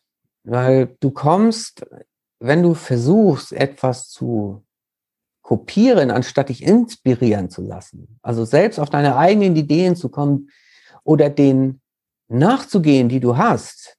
Ja, ich glaube wirklich, jeder, der mit Leidenschaft fotografiert oder überhaupt kreativ tätig ist, der hat auch, der hat auch seine eigenen Ideen. Also jeder, jeder hat das. Und da kann man den Fotografinnen oder Künstlerinnen einfach nur zurufen, ja Leute, denkt mal dran, wie ihr damit angefangen habt. Wie, also wie war das so in den ersten Jahren, als ihr die Fotos gemacht habt und habt und wart so begeistert, dass ihr dabei geblieben wart? Das, mhm. Da habt ihr euch nicht um irgendeinen Stil gekümmert. Da habt ihr euch auch nicht darum gekümmert, ob der Bildaufbau jetzt so ist wie bei Fotografin X und Fotograf Y, um ja. diese Wirkung mhm. zu erzielen. Da hast du auch nicht erstmal gesagt, also der, der, das und das Preset in Lightroom, das knallt richtig raus bei den Likes in Insta. Also mache ich jetzt auch alles mal so. Nee, das war dir komplett Wumpe. Äh, du hast mit faktisch mit kindlicher Leidenschaft bist du daran gegangen, völlig frei und völlig locker und hast fotografiert aus Spaß. Und äh, weißt du, ich habe jahrelang so Blümchenfotografie gemacht. Und das mache ich immer noch gerne. Wirklich das Simpelste, was es gibt, das, das, das Dümmste an Motiv, was du finden kannst. Ja? Aber es macht mir einfach Spaß. Und ich mache das aus verschiedenen Blickwinkeln. Ich benutze äh, halt verschiedene Objektive dafür, verschiedene Brennweiten, verschieden, alles verschieden. Und ähm, beim Mistwetter, bei Sonne und sonst was. Und dieses Ausprobieren und dieses Ausreizen, das ist etwas, mhm. was mich in der Fotografie äh, als Hobby reizt. Und das geht vielen so. Und wenn man sieht, wenn man jetzt ähm, ja, beispielsweise Porträts oder da macht ja auch viel Akt Andreas Jorns. Ich habe gestern ich zugeschickt ein Beispiel, das hat er veröffentlicht, ein zehn Jahre altes Foto von ihm. Das ist also zwischen dem, was er vor zehn Jahren gemacht hat und heute, das sind Welten. Und trotzdem ist es wiedererkennbar, aber das ist ja nicht so, mhm. dass es ihn annervt, wie er das macht, sondern der macht das aus Leidenschaft. Ob einem das jetzt gefällt oder nicht, spielt das mal keine Rolle, sondern der macht das so. Und, ähm, und deshalb ist das, glaube ich, ganz wichtig, wenn man darauf achtet, was hat viele Likes, was finden die Leute klasse, was können, und so in dem Moment, wo du darüber nachdenkst, du sagst, äh, was könnte den Leuten gefallen, anstatt zu fragen, wenn ich etwas mache, könnte das den Leuten gefallen, sozusagen als Add-on, als Boncher für dich. Ja, aber wenn ich etwas mache und mir gefällt das und ich finde es total klasse, vielleicht finde ich auch Menschen, denen das gefällt. Das ist ein völlig anderer Ansatz zu sagen, als äh, äh, äh, wenn du rangehst und sagst, was gefällt den Leuten genau das und genau so fotografiere ich jetzt auch. Hm. Weil dann hast du spätestens nach ein oder zwei Monaten deinen ersten Hänger und dein Tief und dein kreatives Loch. Und dann würdest du, auch du, würdest dann doch nicht mehr fotografieren gehen. Weil du plötzlich mhm. merkst, ja, eigentlich finde ich es total scheiße oder es gefällt mir nicht. Und wenn du dafür aber noch ganz viele Like kriegst, äh, dann bist du richtig mit Nerven runter. weil dann sagst du, okay, ich habe da keinen Spaß dran, das ist auch nicht mein Motiv und trotzdem, also für mich sind das eigentlich nicht die Fotos, die ich machen möchte, mhm. aber alle finden sie klasse und die, die ich toll finde und die, wo ich Spaß dran habe, äh, das, das kommt nicht so an. So, und mhm. dann hängst du da einem Mainstream hinterher. Und natürlich ist es so, was du am Anfang gesagt hast, dass wir alle davon auch beeinflusst werden. Man ist dadurch beeinflusst, weil du kriegst halt mit, ja, das ist jetzt irgendwie gut. Das ist so wie früher, da gab es einen Kunstkanon und dann gab es auch den Kanon von den, die und die Opern musst du kennen und die und die Theaterstücke musst du kennen und die und die Kunst musst du kennen und dann bist du irgendwie hip. Ob dir das gefällt oder nicht, spielt dann erstmal keine Rolle. Ja, und du kannst auch einfach sagen, ja, das gefällt mir nicht. Also ich sage auch, mhm. viele Kunst, also Kunst, bestimmte Kunst, die ich halt kenne äh, und von der ich weiß, dass sie eigentlich irgendwie auch gut ist, ja, und dass sie ihre Berechtigung hat, muss ich trotzdem nicht klasse finden. Dafür gefallen mir vielleicht Künstler, wo äh, neun von zehn andere sagen, ja, das ist doch tot langweilig. Und zum Glück ändert sich sowas eben auch. Das ist ja nicht festgemauert und festge, äh, festbetoniert. Nur wenn man selbst losgeht, dann sollte man, sollte man eigentlich das machen, wo, wohinter man steht. Und dass du selbst erstmal sagst, wenn du dir deine Bilder im Lightroom-Katalog aussuchst und dir anguckst, dass du dann sagst, gut, das gefällt mir richtig gut. Ich find's total klasse. Es ist aber ganz schwer, viele sagen das immer, aber es ist ganz schwer, das auch durchzuhalten. Hm. Ja, das ist, das ist dazu zu sagen. Und deshalb ist Stil so eine gefährliche Angelegenheit, weil Stil hängt nämlich genau mit all dem zusammen, was du eben äh, formuliert hast. Beruflicher also, Erfolg, äh, Erfolg in den sozialen Netzwerken, womöglich in beiden, in allen Bereichen. Äh, das, das ist eine gefährliche und auch eine, ich glaube, in, in nicht geringem Maße toxische Angelegenheit. Also damit vergiftest du deine eigene Fotografie langsam aber sicher. Mhm. Und es wird irgendwann banal. Und es endet dann eben damit, dass du, wie ich erzählte, dass du dann auch anfängst, äh, das es sieht wie zufällig aus, aber natürlich ist das inszeniert. Das heißt, du, gehst, du sagst einem Bekannten, lauf da mal die Straße lang, das Licht sieht gerade total klasse aus und ich stelle mich dahin und mache ein Foto. Das ist nichts anderes als irgendwelche inszenierten äh, Fotos von, von äh, Fotografien von, von Influencerinnen, über die so gelacht wird, äh, da muss man darüber nicht lachen. Ja, das ist alles ist das, was wir machen, ist irgendeine, also in dem Moment, wo man ein Fotoapparat in die Hand nimmt, ist das alles in irgendeiner Art und Weise eine Inszenierung. Mhm. Das liegt an der Natur der Sache, weil es eine apparatebasierte mhm. Geschichte ist, die wir machen. Mhm. Apropos wir hatten es ja vorhin so ein bisschen Look, ja ein bisschen so den Schwenk schon gegeben mit analog. Also im Moment, also so erlebe ich es persönlich, ist ja auch so ein bisschen auf Instagram so, so ein bisschen wieder so eine, so eine, ich nenne es jetzt mal Welle der analogen Szene im, im Prinzip zu vermerken. Ich meine, du bist jetzt einer, der ähm, quasi in der Zeit auch groß geworden ist. Ähm, ist das jetzt im Moment wieder so, so ein, würdest du sagen, ist es gerade im Moment so ein Hype oder, oder steckt da für dich auch mehr wieder dahinter, dass man wieder sagt, ah, man hat jetzt halt die digitale Fotografie, man hat die Smartphone-Fotografie, wir, wir sehen halt viel digital, aber die, man, ich, ich nenne es halt gern dieses entschleunigt, was man ja auch gern, diese Achtsamkeit, das sind ja auch diese, diese Keywords, äh, ich nenne es mal Keyword, äh, oder wie sagt man da, Begrifflichkeiten, äh, die auch gerne immer in diesem Zusammenhang verpackt wird. Das ist wie so ein bisschen wie Stil, hat man ja so, so ein paar äh, Begriffe, die man als gern verwendet, wo ich mir denke, so, ich tue mir da auch sehr schwer mit, ähm, weil ich finde, das eine hat mit dem anderen nichts zu tun. Das ist für mich ein Stück, ähm, also ein Body, eine Linse und vorne dann habe ich einen Film oder ich habe einen digitalen Sensor, aber irgendwie äh, frage ich mich halt auch, woher wieder dieser ja, Trend kommt. Kannst du dir, ist es auch wieder mit diesem Stil, mit diesem Look und Feel, was man jetzt versucht, wieder so ein bisschen zu verkörpern, hängt es damit zusammen oder ist es einfach so ein bisschen eine digitale Gegenbewegung, die man jetzt so ein bisschen definiert? Wie, wie siehst du das als, ähm, ja, so ein bisschen als alter Hase da? Auch genau, Opa, erzähl mal vom Krieg. ähm. ja, du, ich meine, ich bin, ich bin ja, ich meine, ich, meine erste Kamera, glaube ich, war analog, die habe ich in der Schulklasse mit, aber da habe ich mich nie für Fotografie interessiert. Und irgendwann, keine Ahnung, meine erste war, glaube ich, eine digitale D40, also mit, äh, keine Ahnung, wie viel Megapixel die hatte. Ähm, und ähm, aber jetzt, ich meine, ich bin jetzt auch schon länger dabei und aber ich, ich fotografiere auch selbst äh, analog äh, zum, zum Spaß, aber man merkt halt auch wieder, es gibt so, so neue Podcasts, jetzt hauptsächlich über die analogen. Und da gibt's dann die, die Thesen wie, ähm, das ist die Achtsamkeit, das ist die wahre Fotografie. Es gibt ja so, so paar. Genau. Du weißt aber ja, auch nur ganz bestimmte Filme. Ne? nur aber da gibt's ja auch Filme, ja. Aber ja, warum, ne? warum, warum ist da jetzt wieder so, hat es wieder was mit diesem, ja, mit so einer Gegenbewegung zu tun, dass man sagt, hey, ich bin jetzt einzigartig, ich bin jetzt hier, mein, mein Porträt ist analog entstanden, am besten noch mit Mittelformat. Ähm, und wie, wie siehst du das? Also aus, sein, aus seiner Perspektive heraus? Ähm, da sind, da sind äh, verschiedene Gründe zu nennen, glaube ich. So ein, ein Punkt ist natürlich, dass du heutzutage, das, da kommen wir mal auf den aktuellen Trend, ja? Analog aktuell, seit ein paar Jahren hat das ähm, wieder äh, Aufschwung bekommen.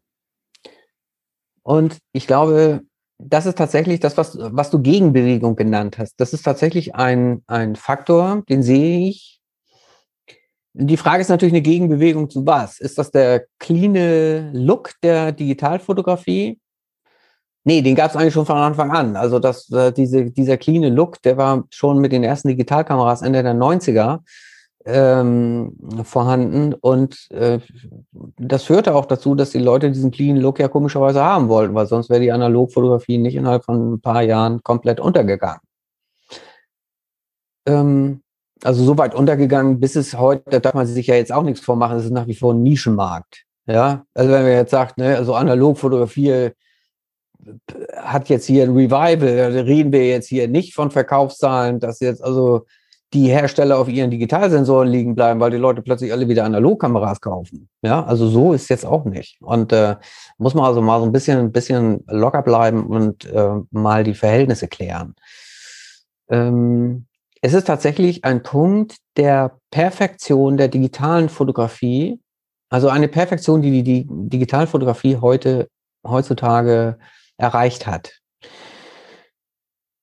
Ähm, ich habe das mal so formuliert, dass das beim Smartphone so ist, dass du, ähm, dass du dir überlegst, du nimmst das Smartphone in die Hand und auch Erna Evers und Hein Blöd und Captain Blaubeer nehmen so ein Smartphone in die Hand und die haben von Fotografie überhaupt keine Ahnung. Und die machen damit äh, super scharfe Fotos. Die sind richtig klasse. Und die müssen dafür weder einen Fotokurs besuchen, noch müssen sie in, irgendeiner, in irgendeinem Fotoclub sein, 20 Jahre, bevor sie überhaupt bereit sind, mal ein Foto in der Öffentlichkeit zu zeigen. Und einen Volkshochschulkurs brauchst du auch nicht. Ja, kannst du lange suchen. Volkshochschulkurs, ne? Smartphone-Fotografie von A bis Z. Wirst du lange suchen. So. Du brauchst nämlich nicht mal ein Handbuch das funktioniert von alleine. Das, das ist einfach so, dieses Gerät macht das für dich. Es gab in den 1980er Jahren ein Buch ähm, von einem Philosophen, Wilhelm Flosser. Äh, und das hieß für eine Philosophie der Fotografie, glaube ich. So. Und das, das, das Buch ist wirklich großartig. Und der sprach von Fotografen als Funktionäre, eine Funktionärstätigkeit. Und jetzt müssen wir mal überlegen, das war 80er Jahre, also da gab es zwar dann Autofokus und das war beispielsweise schon der erste Schritt in die Automatisierung. Und ähm, in das automatisierte Fotografieren, das heißt, die, die, der, die Kamera, das Gerät nimmt dir das Fotografieren ab. Das macht es schon mit dem Autofokus. Und es wird immer gesagt, ja, Leica war total blöd. Die haben den Autofokus erfunden tatsächlich, nicht Minolta. Aber Minolta war die Kooperationsfirma von Leica. Die haben dafür gesorgt, dass, dass Leica überlebt hat, weil die waren nur mit Messsuchern unterwegs und hatten im, in der damaligen Mode der Spiegelreflexkameras überhaupt nichts im Programm. Und dann haben sie deshalb zusammen mit Minolta eine Kooperation gehabt und haben dann diese R-Linie rausgebracht und bei Minolta hieß das äh, XD. So, oder XE davor. So, mal kleiner Schlenker hier in die Geschichte. Ähm, aber für die Leica-Nutzer passt das halt nicht, weil als Leica-Nutzer willst du die volle Kontrolle über dein Bild haben. Und die volle Kontrolle heißt auch, du willst genau kontrollieren, was da dieses Objektiv macht. Und jeder kennt das, wenn du jetzt irgendwie da dein, dein äh, 200 Millionen Phasen Sensor hast und, und dein Autofokus pumpt und sucht 100 Millionen tolle Kleinigkeiten, nur nicht genau den Punkt, den du haben willst. Aber die Kamera nimmt dir das erstmal, nimmt dir auch das Denken ab. Die nimmt dir auch das Entscheiden ab. Und äh, in dieser ganzen langen technischen Entwicklung ging das halt bis zur Smartphone-Fotografie. Und jetzt kommt der Satz, den ich mal irgendwo geschrieben habe vor vielen Jahren. Ähm, du musst dich faktisch schon richtig anstellen. Du musst dich anstrengen, um ein misslungenes Smartphone-Foto hinzukriegen. Und es ist genau das Gegenteil von dem, was früher Fotografie auf, ausmachte. Du musstest dich unendlich anstrengen, um ein richtig gutes Foto zu machen, technisch. So. Und das mal als Hintergrund. Das heißt, mit einer modernen Kamera würde ich mir jetzt heute eine aktuelle Sony-Kamera holen mit einem super korrigierten G-Master-Objektiv. Äh, komme ich technisch eben auch an so eine Smartphone-Fotografie ran, nur eben auf professionellem Niveau, was die Technik angeht und ich kann eigentlich nichts verkehrt machen. Ja, Vogelaugen Autofokus hat eine Sony-Kamera, Sony A1. Da brauchst du eigentlich nur noch auf den Flattermann draufzuhalten da irgendwo und dann ist das Foto rattenscharf. Etwas, wo es vor 30 Jahren den Foto Award äh, der Dekade gegeben hätte, ja, weil äh, das war eben nicht einfach. Da gab es nicht Autofokus und du musstest genau treffen. Und wenn dann auch noch das Auge des Adlers scharf war, das, äh, der, der da irgendwie jetzt gerade mal eine Maus oder eine Ratte oder sonst was gefangen hat, ähm, das war schon eine echte Challenge. Das ist keine Challenge mehr. Und dann ist es der Punkt zu sagen, ja, warum analog? Weil analog ist eine Challenge. Du kannst äh, nämlich ganz viele Fehler machen. Und diese Fehleranfälligkeit ist so ein, das ist so wie eine, das hat nichts mit Achtsamkeit zu tun und auch nicht mit Entschleunigung, sondern ähm, du, du kämpfst eigentlich mit diesem Apparat und mit den Beschränkungen und mit den, ähm, mit den Grenzen, die dieser Apparat hat. Also es ist halt keine Vollkasko-Sicherheit mehr da, dass du automatisch irgendwie technisch gute Fotos hinkriegst. Hm. Und, du, und du packst da seine Serienbildfunktion rein und knallst mal eben 20, 30, 40, heute auch bis 50 Bilder in der Sekunde durch. Dann ist das auch mit dem entscheidenden Moment nicht so ein Problem. Ja, du musst vielleicht ein bisschen länger in deinem Katalog scrollen, aber du könntest jetzt eine Minute lang, könntest eine Minute lang jetzt einfach da deinen Auslöser drücken, bis die Karte wirklich raucht. Und dann findest du schon einen entscheidenden Moment. Ganz einfach aus der Statistik, der Zufallsstatistik heraus. Ähm, aber der Punkt ist eben in der Analogfotografie, äh, du hast du hast die volle Kontrolle, aber du hast auch die totale Verantwortung und es ist auch wirklich eine Aufgabe damit zu fotografieren. Und in dem Moment hast du das Gefühl, ähm, und das ist eigentlich, das ist wirklich der Reiz der ganzen Geschichte.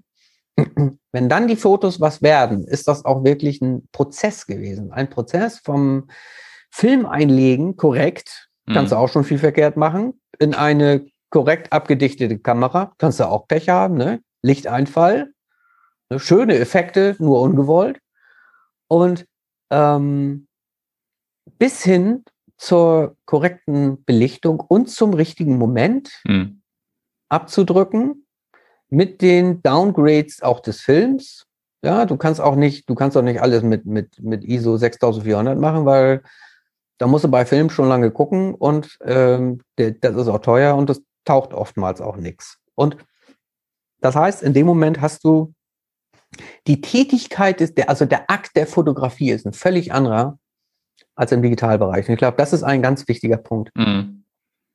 Aber woher glaubst du, kommt auch diese, diese Bewegung, ich sag's mal, dass man sich ähm, also digital fotografiert und, und dann, also wir kommen später noch zu den anderen Themen Objektiven, aber dass man sich halt einfach hingeht und dann klatscht man sich einfach ein, ein HP5 Preset drüber, ein, ein Kodak 3X, äh, T-Max oder was auch immer. Da gibt's ja alle Presets von, von VSCO, Visco.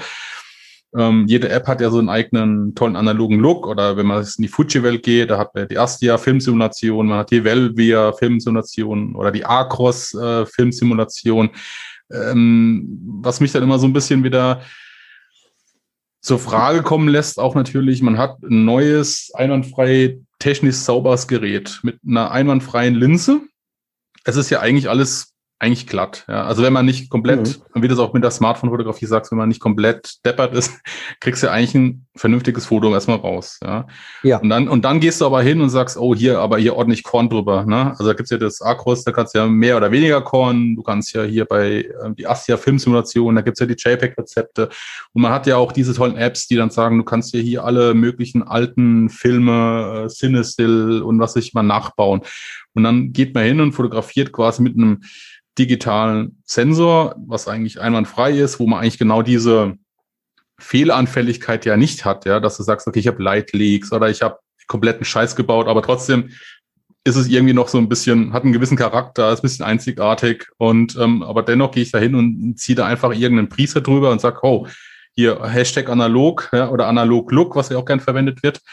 Und, und die, die beiden Welten, die verschmilzen als gerne. Und ich weiß halt nicht, warum man einfach sagt, man, man nimmt was klinisch steriles und, und haut sich dann irgendeinen so einen alten Look drüber, wo man sagt, das hat so einen Nostalgiefaktor oder weißt du, ich meine, hat man jetzt genug von der Perfektion zu sagen, es ist alles glatt, alles scharf, alles, ich will wieder diese, diese, mh, hm, das Unperfekte, das Unperfekte. Das, das, ich nenne es jetzt mal unperfekt, das ist auch mal so ein Begriff, den ich eigentlich nicht gern verwende, aber ich, ich verstehe es nicht. Und, und Fuji zum Beispiel, wenn man, wir, wir reden ja auch immer bei Twitter drüber, diese Filmsimulation. Es ist ja eigentlich aus der Vergangenheit genommen quasi und aufs, auf die Gegenwart adaptiert, ne?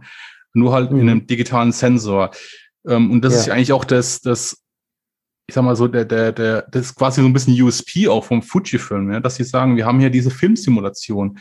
Hat Sony ja nicht, ne? Oder in, nee. in, nicht, nicht in der Art. Und da frage ich mich natürlich auch,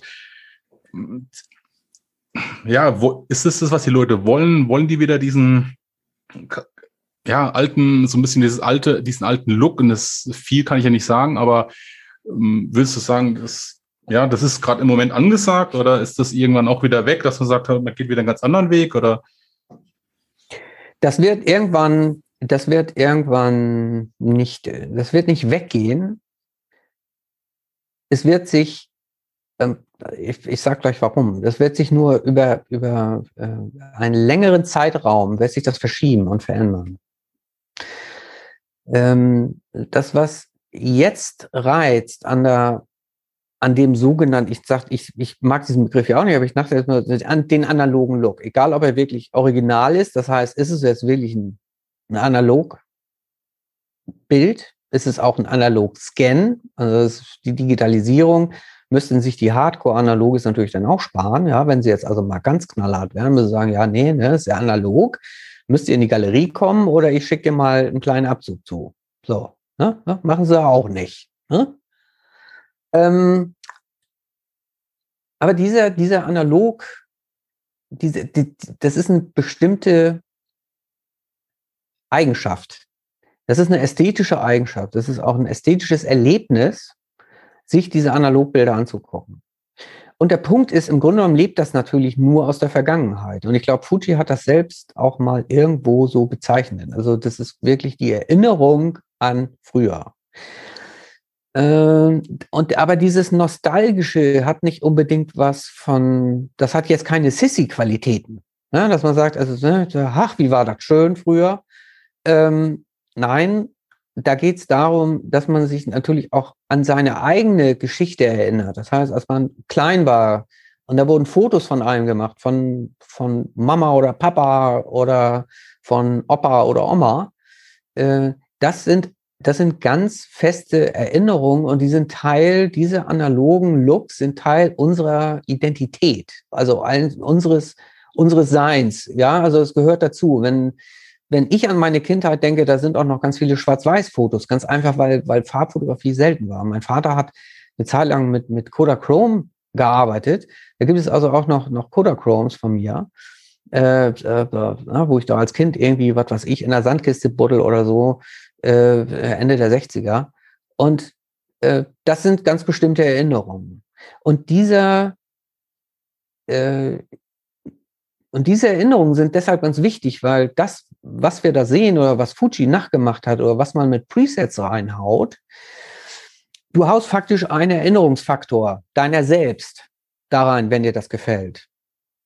Ähm, ich glaube, es gibt viele, viele, viele Presets, die nicht auf diese Filmsimulation eingehen. Und wenn man sich das genau anguckt, was da rauskommt aus den Fuji-Kameras, dann haben die auch nicht wirklich, dann haben die auch nicht wirklich, da kannst du nicht sagen, 100 Prozent, das ist eindeutig ein Velvia oder das ist eindeutig, äh, sie nennen das denn, ähm, äh, wie heißen das, diese Chrom-Geschichte, äh, hat auch einen bestimmten Namen, mhm. jetzt schon wieder vergessen. Ja? Äh, und ähm, und dann haben sie den, den, ja, haben sie den Astia. Ne? Das war früher ich habe den nicht so gern verwendet, aber äh, das ist auch trotzdem ist das, was aus der Fuji-Kamera rauskommt als Astia, äh, ist auch ein bisschen anders. Mhm. Und die haben das auch, die haben das auch im Zuge ihrer Entwicklung, ihrer Produktentwicklung, waren die, ja, also ich habe hier aus drei, mittlerweile aus drei Generationen äh, Fuji-Kameras auch, obwohl ich ja aus der Fuji-Ecke, äh, Sony-Ecke komme, aber äh, es sind ja auch nur wenige Leute so wahnsinnig wie ich. Und äh, so, und das unterscheidet sich dann auch wieder. So. Der Punkt ist aber trotzdem, es ist eine Reminiszenz an diese alte Foto, an dies, und das ist tatsächlich, natürlich hat das etwas mit dem Unperfekten zu tun. Es hat mit dem, äh, mit dem Individuellen eines Films zu tun. So.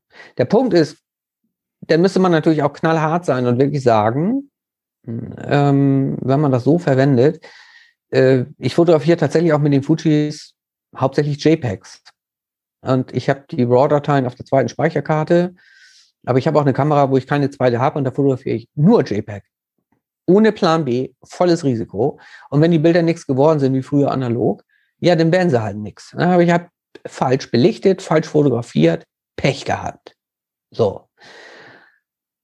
Und da kommt dann eben dazu, was ich eben sagte, mit dem äh, mit der Challenge. Also du hast nicht den doppelten Boden und die Sicherheit nach dem Motto, ich habe immer noch mein RAW im Hintergrund. Die meisten Leute machen das ja mit der RAW-Datei. Und dann lassen sie aber auch nicht dieses eine Preset. Also ich habe drei Farb-Presets und drei Schwarz-Weiß-Presets für meine Fotos. Für die RAW-Dateien aus der Sony-Kamera. Ich bin dazu aber tatsächlich erst über die Fuji-Kameras dazu gekommen. Früher habe ich also wirklich dann auch an den Reglern gespielt, bis ich irgendwann da auch keinen Bock mehr hatte. Weil ich dachte, also ich fotografiere ja nicht äh, eine Stunde und nachher fünf Stunden in Lightroom rumzuhängen. Also ich jedenfalls nicht. Es gibt ja Menschen, die haben da Spaß dran und das ist auch okay. Aber ich glaube, viele haben da eigentlich nicht so viel Spaß dran. Die wollen nur das Beste rausholen. Also hauen die da erstmal 20 verschiedene Presets drauf und gucken dann, was passt am besten zu dem Bild. Das ist auch legitim. Das hat aber nichts mit dieser Analog-Renaissance zu tun. Mhm. Und ähm, äh, natürlich bleibt es trotzdem, was ich eben schon sagte, eine, eine Nischengeschichte. Es ist aber genau dieser, dieser Punkt, denn das, was wir in der Natur wahrnehmen, was wir tatsächlich mit unserem Auge sehen, hat keine Körnung. Da ist kein Korn. Ja, wir sehen die Welt nicht in Korn. Die sehen wir aber auf alten Fotos. Äh, darum ist es auch nicht naturgegeben, sondern nur aufgrund der Geschichte der Fotografie, aufgrund der vielen Wände bei zu Hause oder bei Tanten oder bei Omas und Opas oder bei den eigenen Eltern, dass dort irgendwie die klassische Fotowand ist oder Bilder auf dem Regal oder auf dem Schrank. Und das sind halt in der Regel immer noch altes Analogfotos. In mhm. 20, 30, 40 Jahren wird das vermutlich anders aussehen. Dann werden da die ältesten Bilder schon Digitalfotos sein. Und dann kann es sein, dass es da so eine Renaissance wie jetzt, ja, äh, eine, eine ständige Renaissance, man kann, das ist auch nie ganz weggegangen.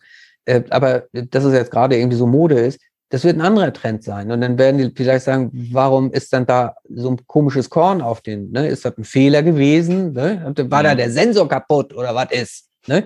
Und ähm, für uns kommt diese Frage gar nicht auf, weil es immer noch Teil unserer, eben was ich sagte, unserer Genese und unserer, unserer Identität ist. Und ähm, grundsätzlich, ich mache das ja auch so. Ich, also ich, ich verwende auch ähm, eben mal Presets und hab, verwende auch mal andere Sachen und modifiziere die dann auch nochmal.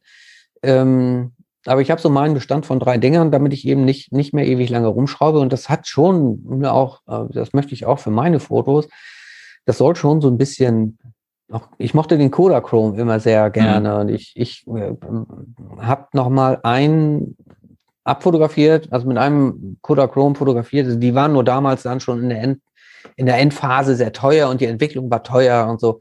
Ähm, aber das waren tolle, das war, das war zum Beispiel ein toller Film. Ich mochte diese, ich mochte äh, diese Optik gerne, ich mochte die Ästhetik gerne. War grobkörnig, der tauchte eigentlich nicht viel und war auch längst nicht mehr konkurrenzfähig gegen beispielsweise Fuji Velvia. Ja, da hattest du ein ganz feines Korn. Und, ähm, und diese verschiedenen Looks waren auch der Grund, das darfst du auch nicht vergessen, warum die Foto, warum die Filmhersteller auch immer wieder mit neuen Sachen auf den Markt kamen, um eben auch äh, nicht nur die Sachen zu verbessern und perfekter zu machen. Das war tatsächlich auch ein Punkt, weil die, die Filme wurden immer naturgetreuer, in Anführungsstrichen. Ja, äh, das war eigentlich schon der Hintergrund der ganzen Angelegenheit. Wenn du das vergleichst, beispielsweise mit frühen Aqua oder eben auch den ganz frühen Kodachrom oder sonstigen Farbfilmen, ähm, oder wenn du noch früher gar nicht, äh, ähm, also die Dreifarbfotografie, das ist noch eine ganz komplexe, also in die Anfangszeiten äh, der, der Farbfotografie äh, aus den ersten Jahrzehnten des Jahrhunderts und davor sogar, wurde immer versucht, irgendwie Farbe zu bringen und das irgendwie naturgetreu hinzukriegen. Es klappte noch nicht. Aber die Ästhetik, die dabei rausgekommen ist, wo man sagt, ja, okay, ne, kann, kann man gerade mal so mit leben, mit der leben wir nicht nur, die finden wir auch irgendwie total schön. Mhm. Denn das, was aus den Kameras rauskommt als JPEG oder RAW-Datei unverändert und dann klickst du vielleicht nochmal auf automatisch optimieren.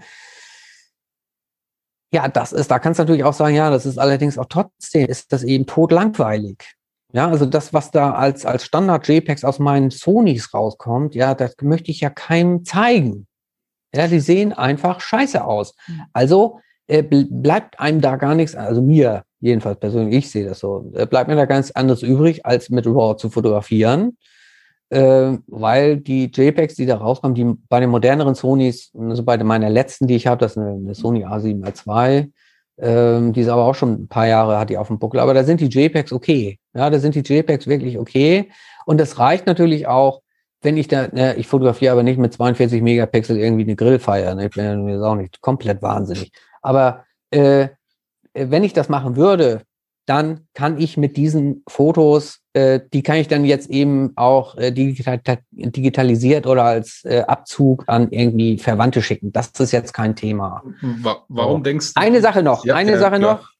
Ja, eine Sache noch, das ist nämlich ganz wichtig nochmal zum Abschluss, um als Beispiel zu bringen, warum das so wichtig ist, diese Erinnerung. Äh, es gibt ja die Beispiele von kolorierten Schwarz-Weiß-Fotos. Das hast du sicher auch schon mal gesehen. Mhm. Ja, also Künstler, die, so Photoshop-Künstler, die kolorieren die Schwarz-Weiß-Fotos. Und da fällt eine Sache auf. Diese kolorierten Bilder sehen nicht so aus wie die Bilder, die heute aus Digitalkameras kommen. Die sehen auch nicht so aus wie äh, Fotos, die man mit den letzten äh, Filmen machen konnte, die oder die auf dem Markt waren oder noch auf dem Markt sind. Die haben nichts vom äh, Elite Chrome oder äh, irgendeinem einem Fuji-Film, sondern die sehen aus im Grunde genommen wie frühe, ja, so eine Mischung aus Aqua und Kodachrome-Filmen. Mhm. Und ähm, oder die frühen Autochrom-Filme von aus den 1910er Jahren.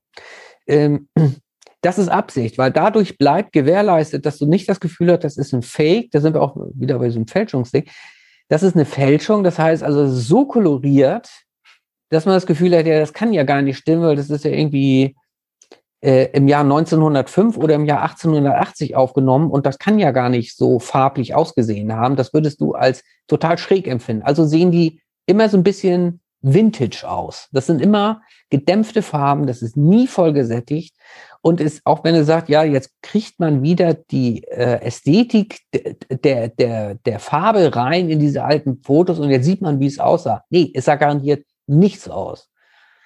Und das ist ein Beispiel dafür, äh, dass man sich davon eben täuschen lässt, dass man sagt, ja, jetzt ist es, hat eine völlig andere Wirkung, Schwarz-Weiß-Bilder, alte, also alte historische Bilder in Farbe zu sehen. Es ist sehr strange teilweise.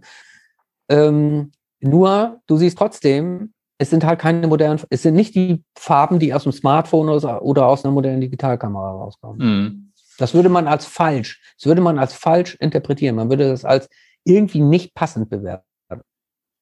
So.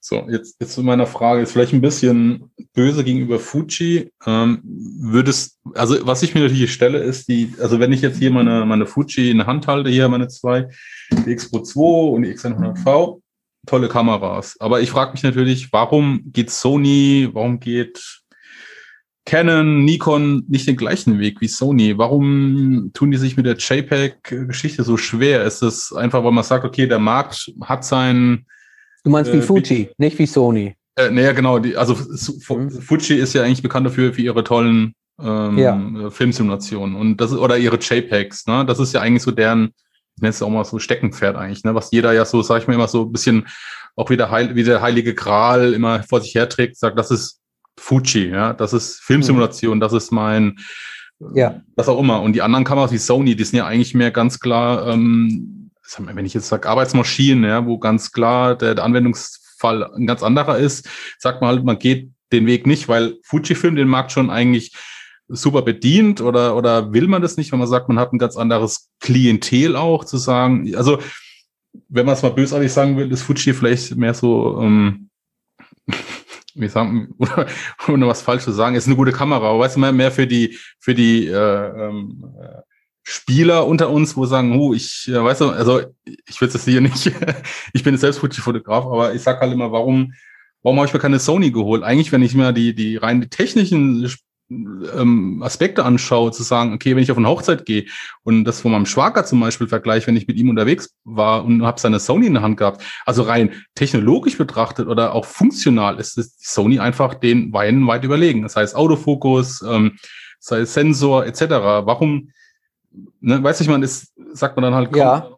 Also ich würde mal vorschlagen, ich würde mal vorschlagen, poste mal die Frage in einem Fuji-Forum und dann sag mir aber vorher Bescheid, damit ich dann online sein kann mit der großen Tonne Popcorn. ja, ich Ne? weiß. So.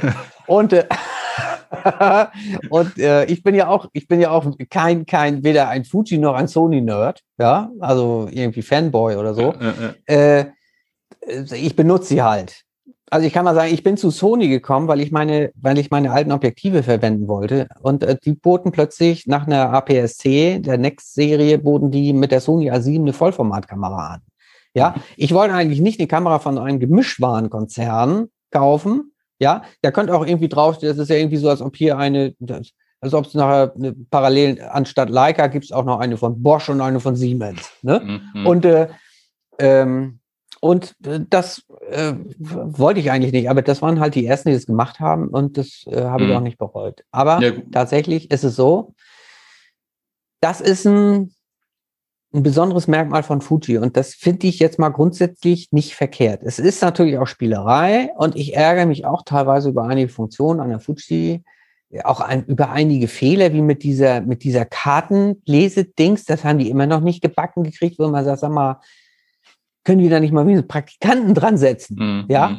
Also, ne, das nach irgendwie 999 Teil, das hier kann nicht gelesen werden, kann auch nicht aufgenommen werden. Ja. ja, das ist, da hat man das Gefühl, ne, das hat auch so ein bisschen Vintage-mäßig, ne, wie in, in den Anfangszeiten der Digitalfotografie von den ersten Digitalkameras mit irgendwelchen total creepy Fehlern. Ja. Und du sagst, sag mal, äh, wer, wer hat das denn hier jetzt verbockt? Ähm, das wundert mich. Ne? Ähm, tatsächlich ist es aber so, die, die haben das schon, die haben das natürlich sehr schlau gemacht. Sie haben sich da positioniert im APS-C-Bereich. Und ja, der Autofokus ist okay. Die Fujianer sagen natürlich immer, das ist super schnell. Super schnell, Wahnsinn. Ne? Und äh, du möchtest denen aber irgendwie auch jetzt nicht irgendwie eine moderne Nikon oder äh, Sony in die Hand drücken oder eine Canon. Ja. Äh, also Canon und Sony noch ein bisschen weiter. Äh, weil dann, dann musst du ja Angst haben, die kriegen irgendwie einen Herzkasper, wenn sie merken, wie schnell da der Autofokus ist. Ne? Das ist irgendwie, das kann man denen ja nicht zumuten dann. Und ähm, äh, also sagt man einfach, ja, nee, reicht auch. Reicht auch.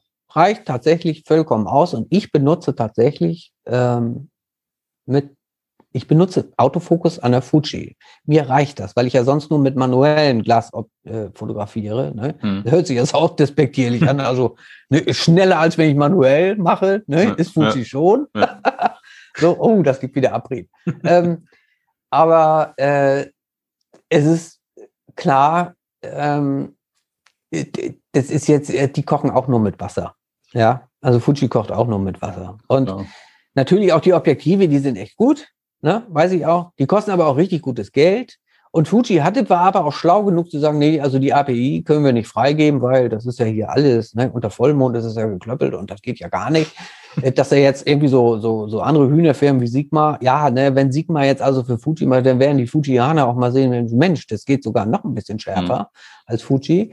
Und ähm, äh, das ist, aber das ist ein Punkt. Der andere Punkt ist es tatsächlich, ich bin davon überzeugt, dass gerade also Sony da auch ähm, überhaupt keinen Wert drauf legt. Die haben von Anfang an auch auf andere Sachen keinen Wert gelegt. Ich weiß, dass es mal eine Anfrage gab von einigen Leuten, die damals anfingen, ihre Altgläser an Sony-Kameras zu adaptieren.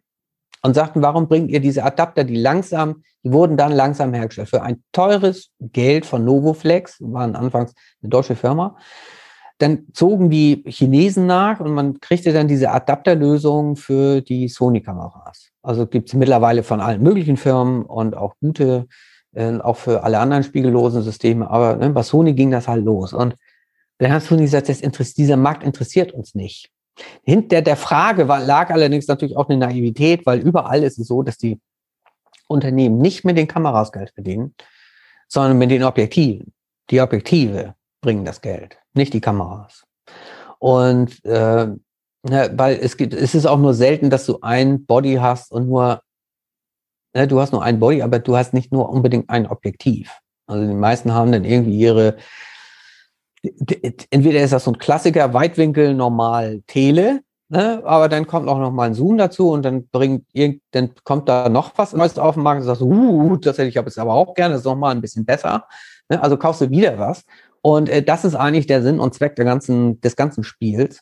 Und das war immer so. Und, ähm, äh, und, die, und die Objektive kosten in der Regel auch immer viel mehr Geld als die Bodies. Ne? So. Also spätestens, wenn du zwei Objektive hast von, von einem Hersteller, dann bist du, bist du so viel Geld los, äh, dass du eigentlich auch dir ruhig einen anderen Body holen kannst, weil ähm, da kommt es dann schon faktisch nicht mehr drauf an. Ja, ja. Sony hat nicht mal die Möglichkeit, wenn ich in den Schwarz-Weiß-Modus gehe, das war eine Anfrage neulich und, und da bin ich auch, habe ich auch wirklich alles durchgeguckt. Also ich kann nicht mal sagen, ich hätte gern einen, einen Farbfilter, wie das eigentlich in der Schwarz-Weiß-Fotografie immer, das war der Klassiker. Also du hattest immer irgendwie so drei Farbfilter, hatten die Leute immer in ihren Fototaschen drin, wenn sie mit Schwarz-Weiß-Film fotografierten. Für Landschaft oder für Hauttöne oder was auch immer. Ähm, keine Chance. Gibt es nicht. Du kannst schwarz-weiß einstellen, dann kannst du ein bisschen Schärfe hoch oder Schärfe runter und dann kannst du noch ein bisschen an den Kontrasten drehen und da ist Schluss bei Sony. Ja, und ansonsten haben die so total moderne Sachen, die es schon 1997 gab, wie Spielzeug, ähm, Spielzeugkamera, Filter und äh, was auch immer. Ein künstliches Korn haben sie, glaube ich, noch nicht drin. Und wenn sie es machen würden, ich glaube nicht, das können, das können sie auch gar nicht. Die machen die verfolgen einen anderen Ansatz. Das ist, also man kann wirklich sagen, also Sony-Fotografie ist RAW-Fotografie. Da brauchst du gar nicht mit loslegen. Da kannst du eigentlich nur in den äh, Bildbearbeitungsprogrammen und in den RAW-Konvertern kannst du eigentlich da nur arbeiten, äh, um da irgend sowas wie Presets oder Looks reinzubringen. Ich glaube, da, da, da setzen die auch gar nicht drauf und ich bin mir auch nicht sicher, ob das kommt. Ich glaube, das ist, interessiert Sony nicht. Die setzen auf technische Innovation, rein technische Innovation. Und Hm. Fuji hat diesen Faktor der ästhetischen Innovation, muss man einfach sagen, also sowohl von, von dem, äh, vom Design der Kameras her, als auch von dem, was da aus der Kamera rauskommt. Also Ästhetik spielt da eine ganz andere Rolle für die. Ja. Und Mhm. nicht unbedingt, und das, deshalb ne, kann man das so relativieren, nicht unbedingt die, nicht unbedingt die Technik. Ne? Also inno, innovativ im Sinne von der Technik, da stehen sie jetzt nicht ganz vorne. Ja.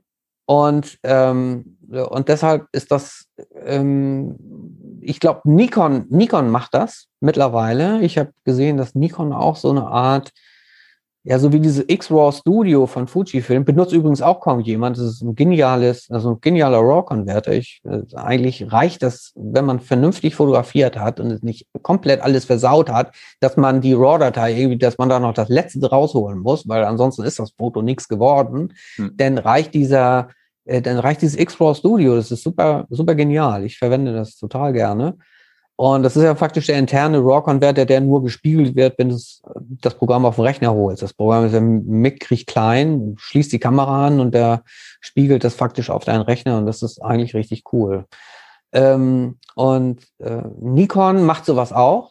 Bei Nikon kannst du den Look auch verändern. Und Canon ist da eher wie Sony auf dem technischen Trip.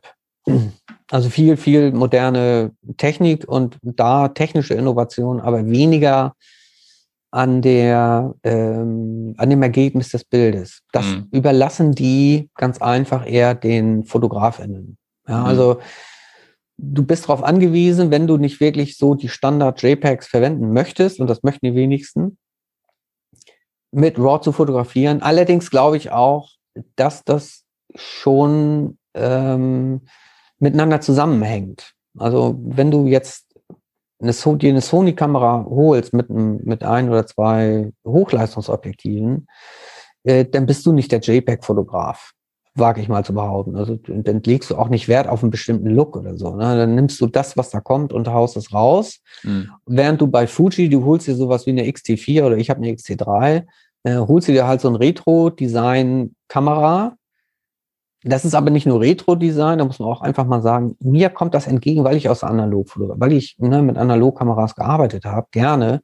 Und ich mag das einfach, äh, dass ich da nicht in irgendein Menü klicken muss und habe da irgend so ein, so, ein, so ein anonymes Einstellrädchen, sondern ich sehe wirklich, das ist wirklich festgelegt und da habe ich meine Belichtungskorrektur, hier habe ich meine ISO und da kann ich die Belichtungszeit einstellen und an der Blende kann ich jetzt auch noch das passt dann eben auch zur manuellen Fotografie. Da kann ich jetzt eben auch noch die Blende einstellen. Also ich kann alles, ja. ich kann alles irgendwie machen äh, und einstellen. Und dafür sind diese, äh, und die Ergonomik ist okay für mich. Ja, das ist nicht, nicht perfekt, aber es ist okay.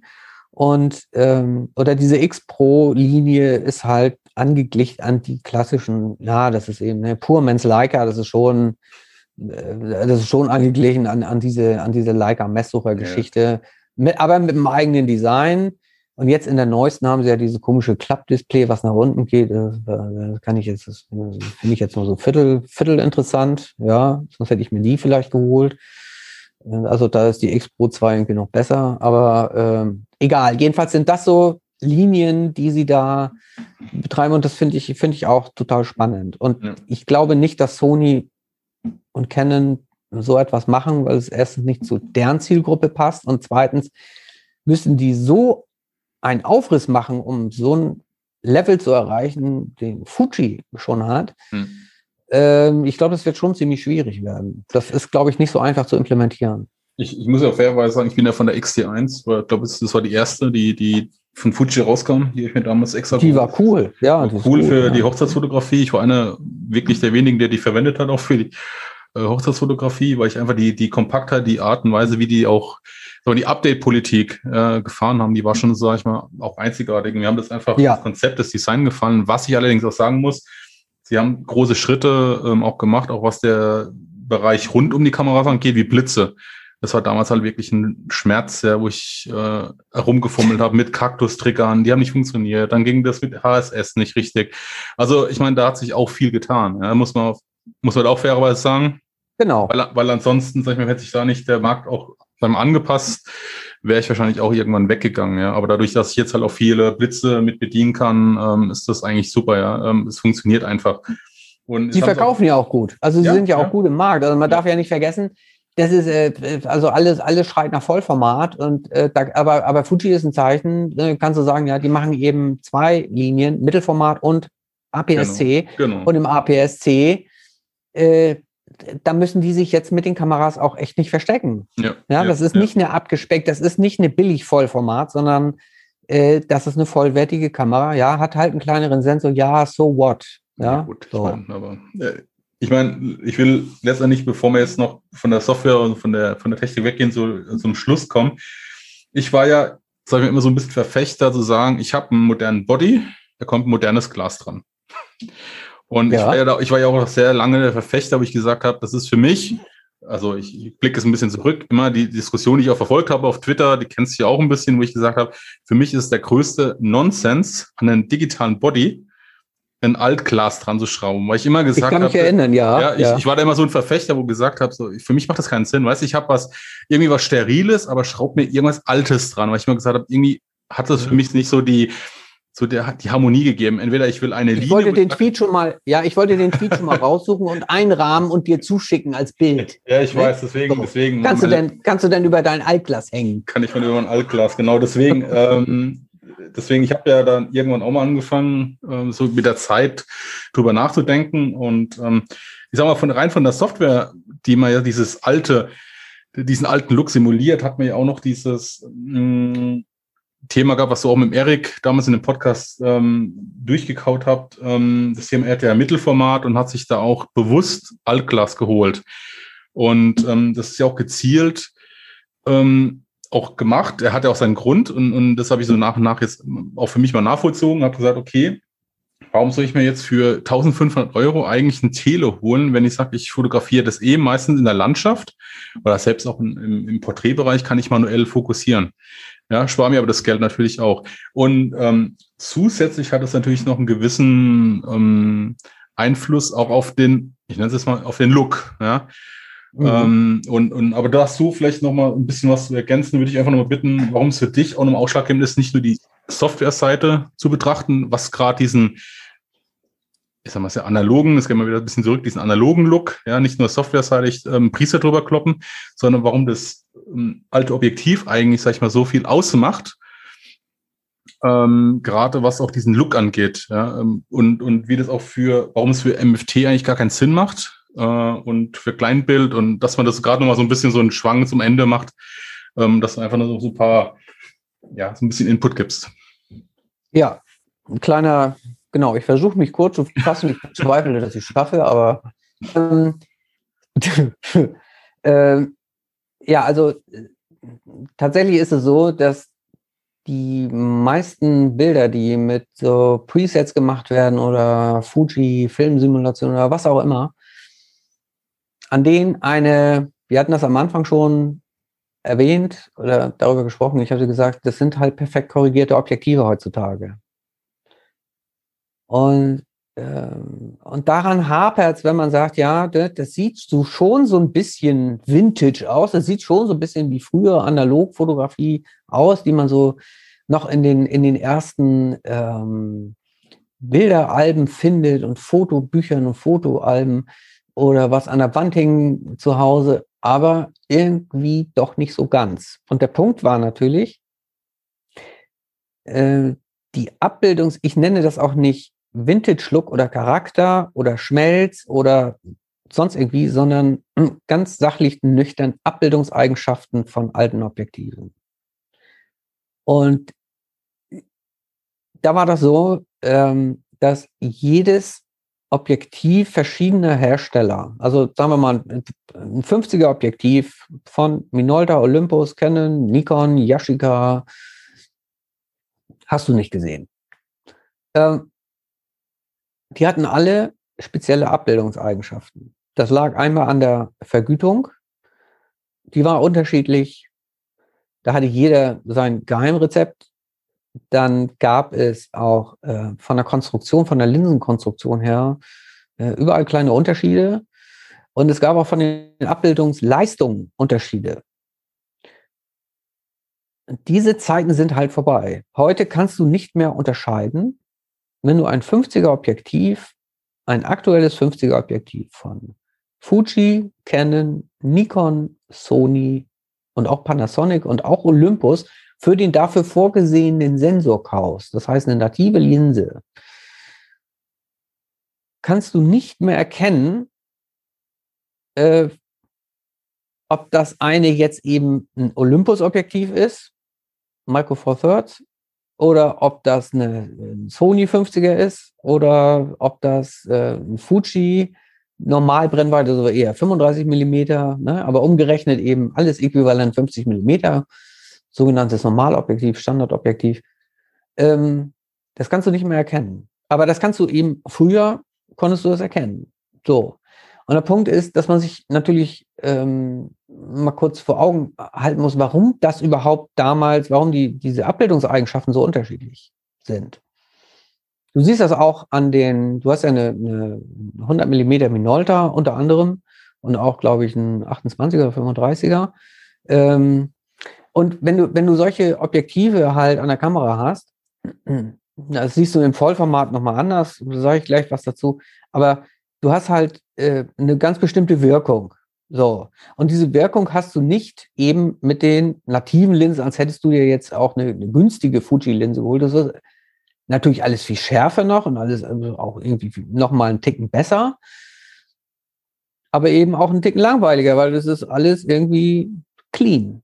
Ja, es geht schon so ein bisschen in Richtung der Smartphone-Fotografie. Was da die Linse nicht schafft, das macht die Software und das machen, das macht die Software heutzutage auch bei allen modernen Kamerasystemen. Da, da hast du auch gar keine Chance mehr. Also in dem Moment, wo die Kontakte sich berühren, weiß die Kamera, ich habe genau das Objektiv mit den und den Werten dran geschraubt. Und dafür machst du auch deine Updates immer.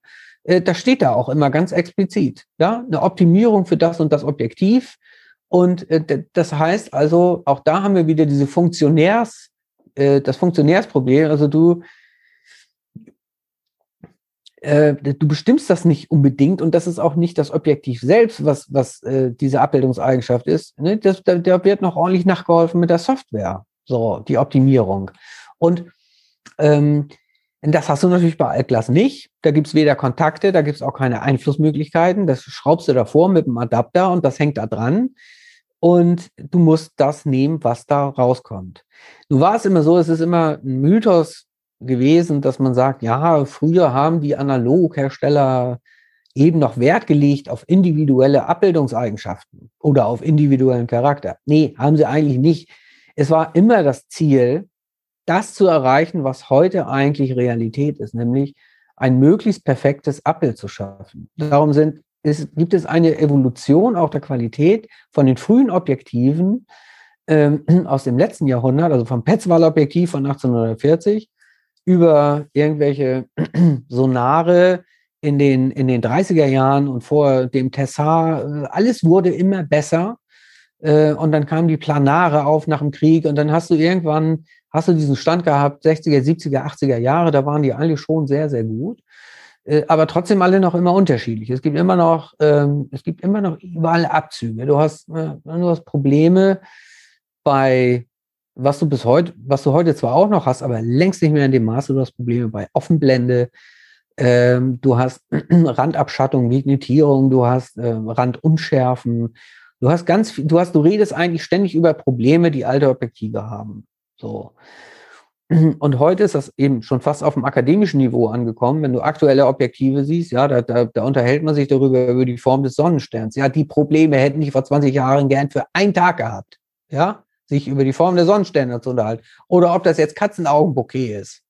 Ja, ne? die hätten eigentlich gesagt, sag mal, kommst du aus dem Glücksbärchenland hierher oder wo, äh, was ist dein Problem? So, ähm, das, ähm, der Punkt ist aber tatsächlich, dass diese Abbildungseigenschaften oftmals vorteilhaft sind der alten Objektive. Also du kannst zum Beispiel mit einem alten Objektiv mit Offenblende 1,4 oder 1,7 oder 2,0, das waren so die beispielsweise die Standardbrennweiten und wenn du mit einer APS-C-Kamera wie mit deinen Fujis unterwegs bist, hast du eine Äquivalenz, also entspricht das der Bildwirkung eines ungefähr 75 Millimeter perfekte Porträtbrennweite. Und jetzt kannst du sagen, ja, ich kann zum Beispiel ein altes Objektiv nehmen, was von Natur aus weich abzeichnet. Weil dieses Objektiv, da komme ich gleich auf die technischen Sachen, nicht mehr schafft bei Offenblende oder in den untersten Blenden. So. Und es gibt ein paar Dinge, die man eben bei Altglas beachten muss. Das, ich kann jetzt faktisch nur eine Blitzzusammenfassung des Podcasts mit Erik geben. Äh, das ist, ähm, dass so diese Objektive wurden für Film optimiert, für Analogfilm. Und Analogfilm hat eine bestimmte Grenze. Also du kannst einen Analogfilm vergrößern, irgendwann siehst du nur noch Korn. Und diese Grenze des sichtbaren Korns liegt ungefähr bei 20 Megapixel. Wenn du digitalisierst, kannst du das nämlich feststellen. Ja? Das ist die Auflösung beispielsweise von den Nikon Dia-Scannern, die Profi-Dia-Scanner. Ich habe auch äh, äh, zwei davon, einen, einen schnellen und, und langsamen, verstauben langsam im Schrank leider. Ähm, Nikon Cool Scan und äh, die haben, wenn ich da äh, Filme digitalisiert habe, dann konnte man selbst schon bei 20 Megapixeln, kannst du selbst beim Velvia sehen. Also wenn du einen Velvia-Diga-Film digitalisierst, dann siehst du schon da das leichte Korn. Und das ist schon so fein, dass eigentlich Grenze erreicht.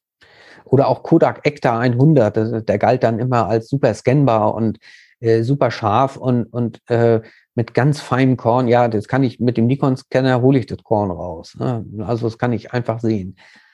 Diese Grenze definiert aber auch natürlich die Notwendigkeit, bis wo diese Objektive optimiert werden mussten. Was, wie scharf muss das sein? Denn die wurden ja nicht gebaut für Digitalsensoren, die wurden gebaut für Film. Das muss man erstmal wissen. Und diese Grenze, diese Auflösung, dieses Auflösungsvermögen, das wird ja gemessen in Linien pro Millimeter oder ne, Doppellinien, ähm, also schwarzen und weißen Balken ist eine, ähm, eben eine Doppellinie und wie viel davon passen jetzt auf einen Millimeter, wie viel können abgebildet werden, dass man das noch erkennen kann. Und deshalb kann man so sagen, es gibt so, ein, es gibt so einen Bereich von, ja, natürlich waren die Objektive immer noch mal ein bisschen besser, jedenfalls von den großen Marken konnten auch ein bisschen schärfer, konnten auch ein bisschen mehr abbilden. Da kann man sagen, so bei 24 bis 36 Megapixel am 35 Millimeter Film, entsprechend also Vollformat-Sensorgröße, Vollformat, wir können also das abbilden. Wenn man also einen 24 bis 36 Megapixel Sensor hat, dann kann man da Altglas dran packen. Danach wird es eng, weil das bringt das Objektiv einfach an Auflösung nicht. Dann hast du das Gefühl, das Objektiv ist defekt. Bei Offenblende, was sowieso schon immer schwächer war, auch schon zu Filmzeiten, äh, hast du eigentlich nur noch ein Nebelbild. Du kriegst nichts mehr scharf. Die Kontraste saufen ab, nichts mehr. Nein, weil einfach das Auflösungsvermögen nicht da ist. So, jetzt hat man den Trugschluss schnell, jetzt hat man eine APS-C-Kamera, zum Beispiel eine Fuji oder Sony, APS-C oder was auch immer. Ähm, und die hat auch 24 Megapixel wie eine Vollformat 24 Megapixel. Und dann denkt man erstmal, habe ich anfangs auch gedacht, das ist ja kein Problem, da packe ich jetzt mal mein Altglas auch dran. Klappt ja. Weiß ich ja, von meiner Vollformat Sony klappt ja auch. Und dann guckst du dir die Bilder an und sagst dir, irgendwie hast du da ja wo falsch fokussiert und bist aus dem Fokus raus oder war da Dunst auf, dem, auf der Hinterlinse oder ist da Nebel gewesen? Nein, weil die Sensorgröße ist ja entscheidend. Und also so man muss wissen, dass diese Kopffaktoren, die immer eingerechnet werden, das sind Diagonalen. Das ist aber nicht die Fläche. Wenn ich meine 24 Megapixel Sony Vollformatkameras in den APS-C-Modus stelle, dass ich da zum Beispiel APS-C-Objektive dran packen kann, dann ist das kein Umrechnungsfaktor von äh, geteilt durch 1,5, sondern der Umrechnungsfaktor beträgt 2,2. Dann hat nämlich im APS-C-Modus hat meine, hat der Sensor der, Food, äh, der Sony Vollformatkamera nur 11, irgendwie was Megapixel, mehr nicht. Es geht nämlich um die Pixeldichte der Sensoren. Und die überfordern Altgläser, wenn diese Pixeldichte zu hoch ist. Und die ist bei APS-C beispielsweise erreicht. Die Grenze ist so bei 16 Megapixel. Das entspricht den frühen Fuji-Sensoren. XT1 und XT10 und so. Äh, die hatten 16 Megapixel. Und äh, das gilt auch für Sony, für ältere Sony APS-C-Kameras das ist auch kein altes Phänomen. Das ist, äh, äh, das ist kein, kein neues Phänomen. Ähm, ähm, das das ähm, gilt auch nicht nur für Altglas, das gilt auch für moderne Gläser. Also ich habe ein Sony, das hatte ich in Eriks Podcast auch erklärt, ich habe ein Sony-Objektiv, das wurde gebaut, optimiert für APS-C-Sensoren mit 16 Megapixeln. Als dieses Objektiv rauskam, war das erstmal der Oberburner und es gab nur wenige Tests, die damit gemacht wurden, äh, schnitt aber sehr gut ab. Kein Jahr später brachte Sony 24 Megapixel Sensoren raus. Und plötzlich waren die Tests nicht mehr so gut. Aber es lag einfach daran, dass die Sony-Entwickler da nicht so dran gedacht haben. Es war eines der ersten Sony eigenen Objektive, die sie rausbrachten. Und äh, Sony hat nicht bedacht, dass natürlich das Auflösungsvermögen so ausreichend sein muss, dass es äh, auch für, hört sich nicht viel an von 16 auf 24, aber es ist 50 Prozent mehr. Ja, so. Ähm, dass es das leisten muss. Und plötzlich ist es in der Anfangsblende 1,8 äh, nicht wirklich gut. Wenn ich das aber an meine 16 Megapixel APS-C-Kamera packe, da habe ich es an einer 16 Megapixel Kamera dran, dieses Objektiv, ähm, dann performt das immer noch 1A. So. Äh, Beispiel Fuji. Fuji hat jetzt neue Objektive rausgebracht. Eigentlich mit gleichen Daten wie die Vorgänger. Und jeder hatte gedacht, oder die meisten haben gedacht, haben bestimmt schnelleren Autofokus. Bei Tests hat sich's gezeigt, boah, so viel schneller ist das jetzt auch nicht. Ne? Und die waren auch nicht die schlechtesten. So, nee, der Punkt ist, in einem ganz kleinen Satz steht unten drunter, die sind auch optimiert für größere Sensor, äh, für höhere Pixeldichten.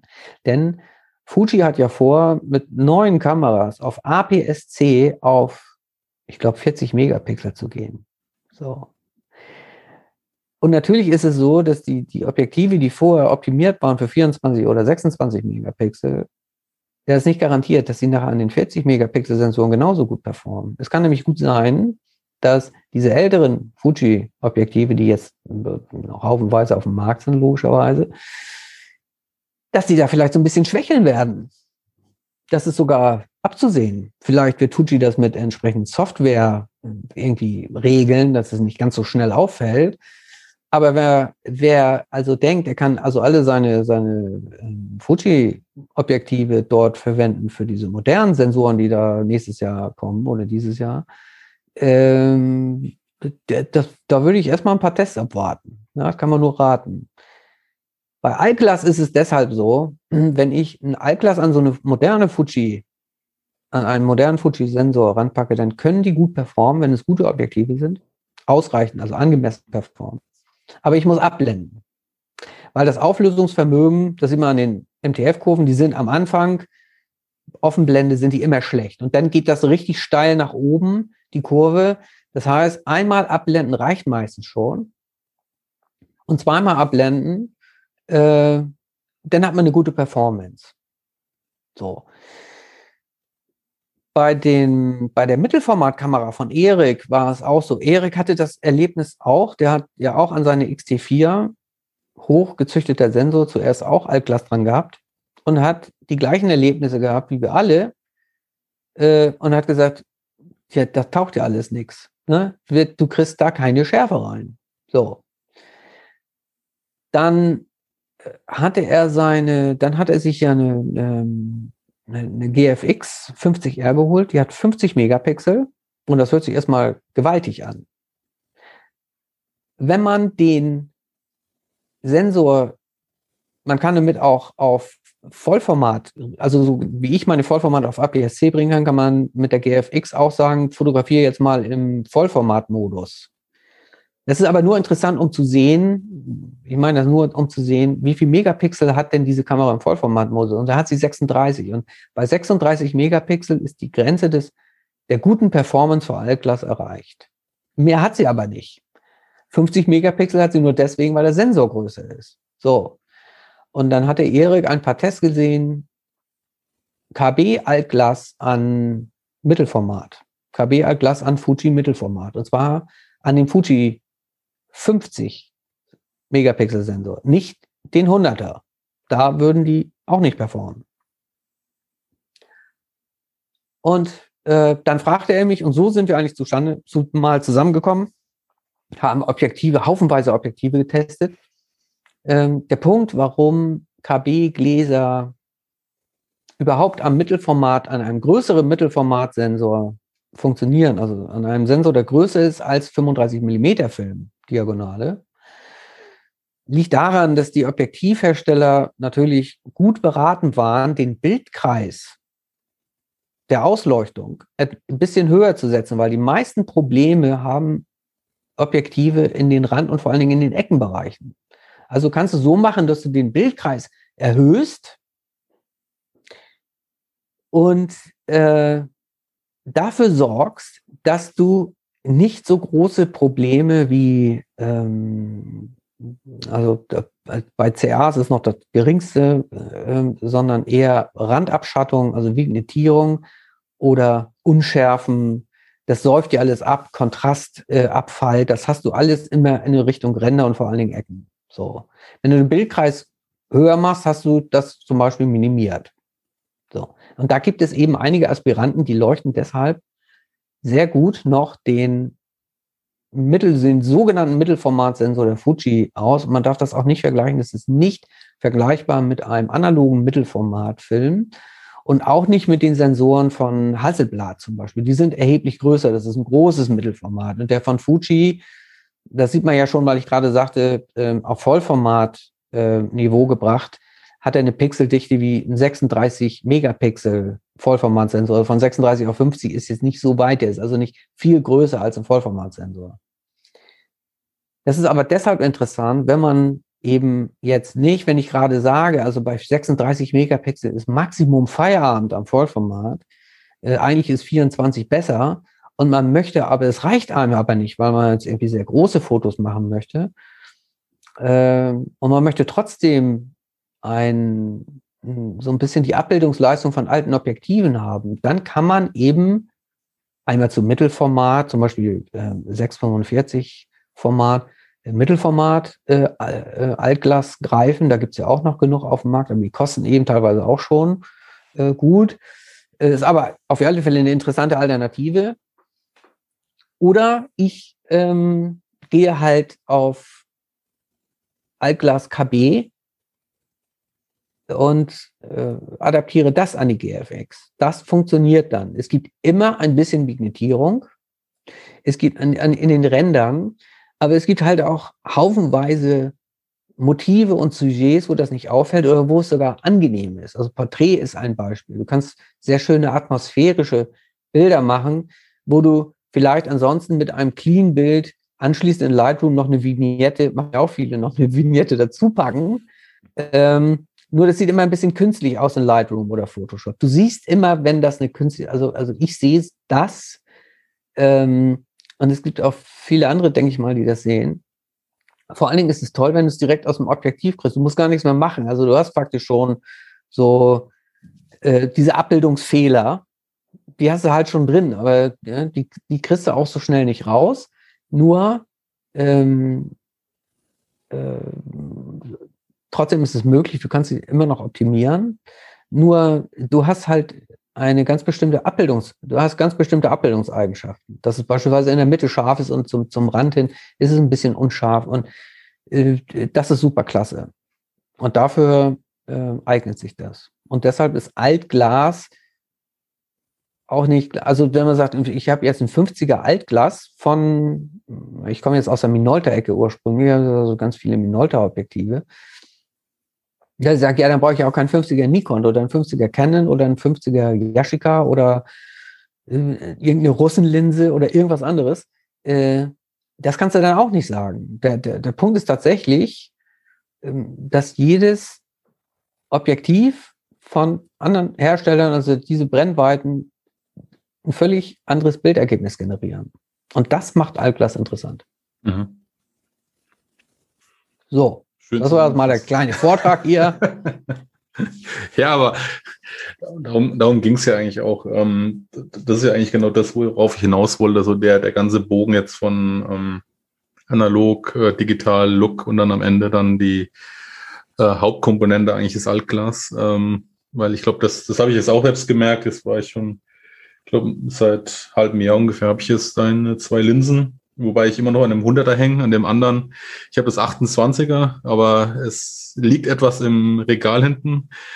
Ähm, ich weiß Man nicht, muss sich auch mal zwingen, damit loszugehen, Marc. Das, das, ist richtig, ja. Ich bin im das Moment so ein bisschen also, telemäßig unterwegs, ja, aber ja. Ähm, ist gerade hier Landschaft, habe ich jetzt äh, ein paar Sachen gemacht, äh, probiert, gerade ist eine Dunkelheit, so ein bisschen mit, mit äh, Bewegungsunschärfe hier in die Pfälzer Berge ein bisschen fotografiert. Ähm, aber ja, ähm, es macht einfach Spaß. Es ist, man merkt auch, die, die, ich sag mal, das manuelle Fokussieren. Es ist ein anderes Fokussieren wie an diesem, ich, ich habe das hier gerade in der Hand, die kleine Kamera hier, die X100V. Da merkst du halt, da drehst und drehst und drehst und drehst, aber es ist halt vorne so ein ganz kleines Rädchen oder auch bei den, bei den anderen, äh, ich meine, das ist alles okay, aber es ist ein anderes äh, manuelles Fokussieren. Ne? Und, und auch so die. Definitiv, ja. Du drehst an irgendwelchen Plastikrädern Ja, und äh, damals in den 60er, 70er, 80er Jahren war das so. Die Ja. sind dafür halt optimiert worden und das war so ausgereift. Ja, Äh, und du kannst wirklich auch ganz korrekt fokussieren, äh, manuell. ja, Das ist bei modernen Linsen bis auf Makrolinsen auch gar nicht so vorgesehen. Darum sind die auch, das macht doch keinen Spaß. Ja, Ja, du drehst, ja, du hast das genau. Gefühl, du drehst irgendwie so, so, ein, äh, so eine Colaflasche auf und zu. Und ähm, das ist auch nicht, da gibt es auch nicht einen entsprechenden Widerstand und Ja, Ähm, genau, du hast auch die Distanzskala mit, mit, äh, mit drauf auf dem Objektiv. Also du weißt ungefähr, kannst ein bisschen schätzen, sind es vier Meter, zehn Meter, ja. Ich meine, das, das macht auch viel aus, so ein bisschen Gefühl zu, Ja. zu entwickeln. Und ähm, wie gesagt, ganz schlimm an der X100V manuell fokussieren. Das äh, hasse ich extrem. Also das, das habe ich einmal probiert und ich mit den Fingern da vorne, mit dem Daumen, das macht einfach für mich keinen Spaß. Das ist eine Autofokuslinse, Ja. ähm, aber manuell, ähm, also nee. Aber wie gesagt, das ist ähm, eine andere Geschichte. Gut, ich glaube, wir haben jetzt ziemlich lang geredet. Ähm, ich sag ja, erst mal, ne, die 15 Minuten haben wir 15 knapp Minuten gerissen, haben wir knapp ich. gerissen, eine Ja. halbe Stunde geworden. Ähm, ich sag mal vielen Ja. lieben Dank, Nils, für deine Zeit ähm, ja, und, und für die Ja, ausführliche und sehr gute Erklärung. Und ich hoffe auch, dass es äh, vielen so ein bisschen vielleicht mal eine, einen weiteren Ansatz, Anreiz gibt, auch mal ein Altglas zu probieren und nicht nur die Software-Presets. Vielleicht hat man darum viel mehr Spaß mit. Ähm, und ja, dann würde ich sagen, beenden wir das hier, Nils. Und ich, Ja. ich entlasse dich in deinen wohlverdienten Feierabend, was auch immer du noch machst Abend. Nee, nee, ich muss noch ein bisschen was tun, ja. Ja, genau. Alles klar. Dann, ja, vielen lieben Dank, Nils, ne? Auf dem Weg. Ich danke dir und einen schönen Abend. Ja, und dir auch. Bis zum nächsten Mal. Bis dann. Ja. Mach's gut. Ciao. Tschüss.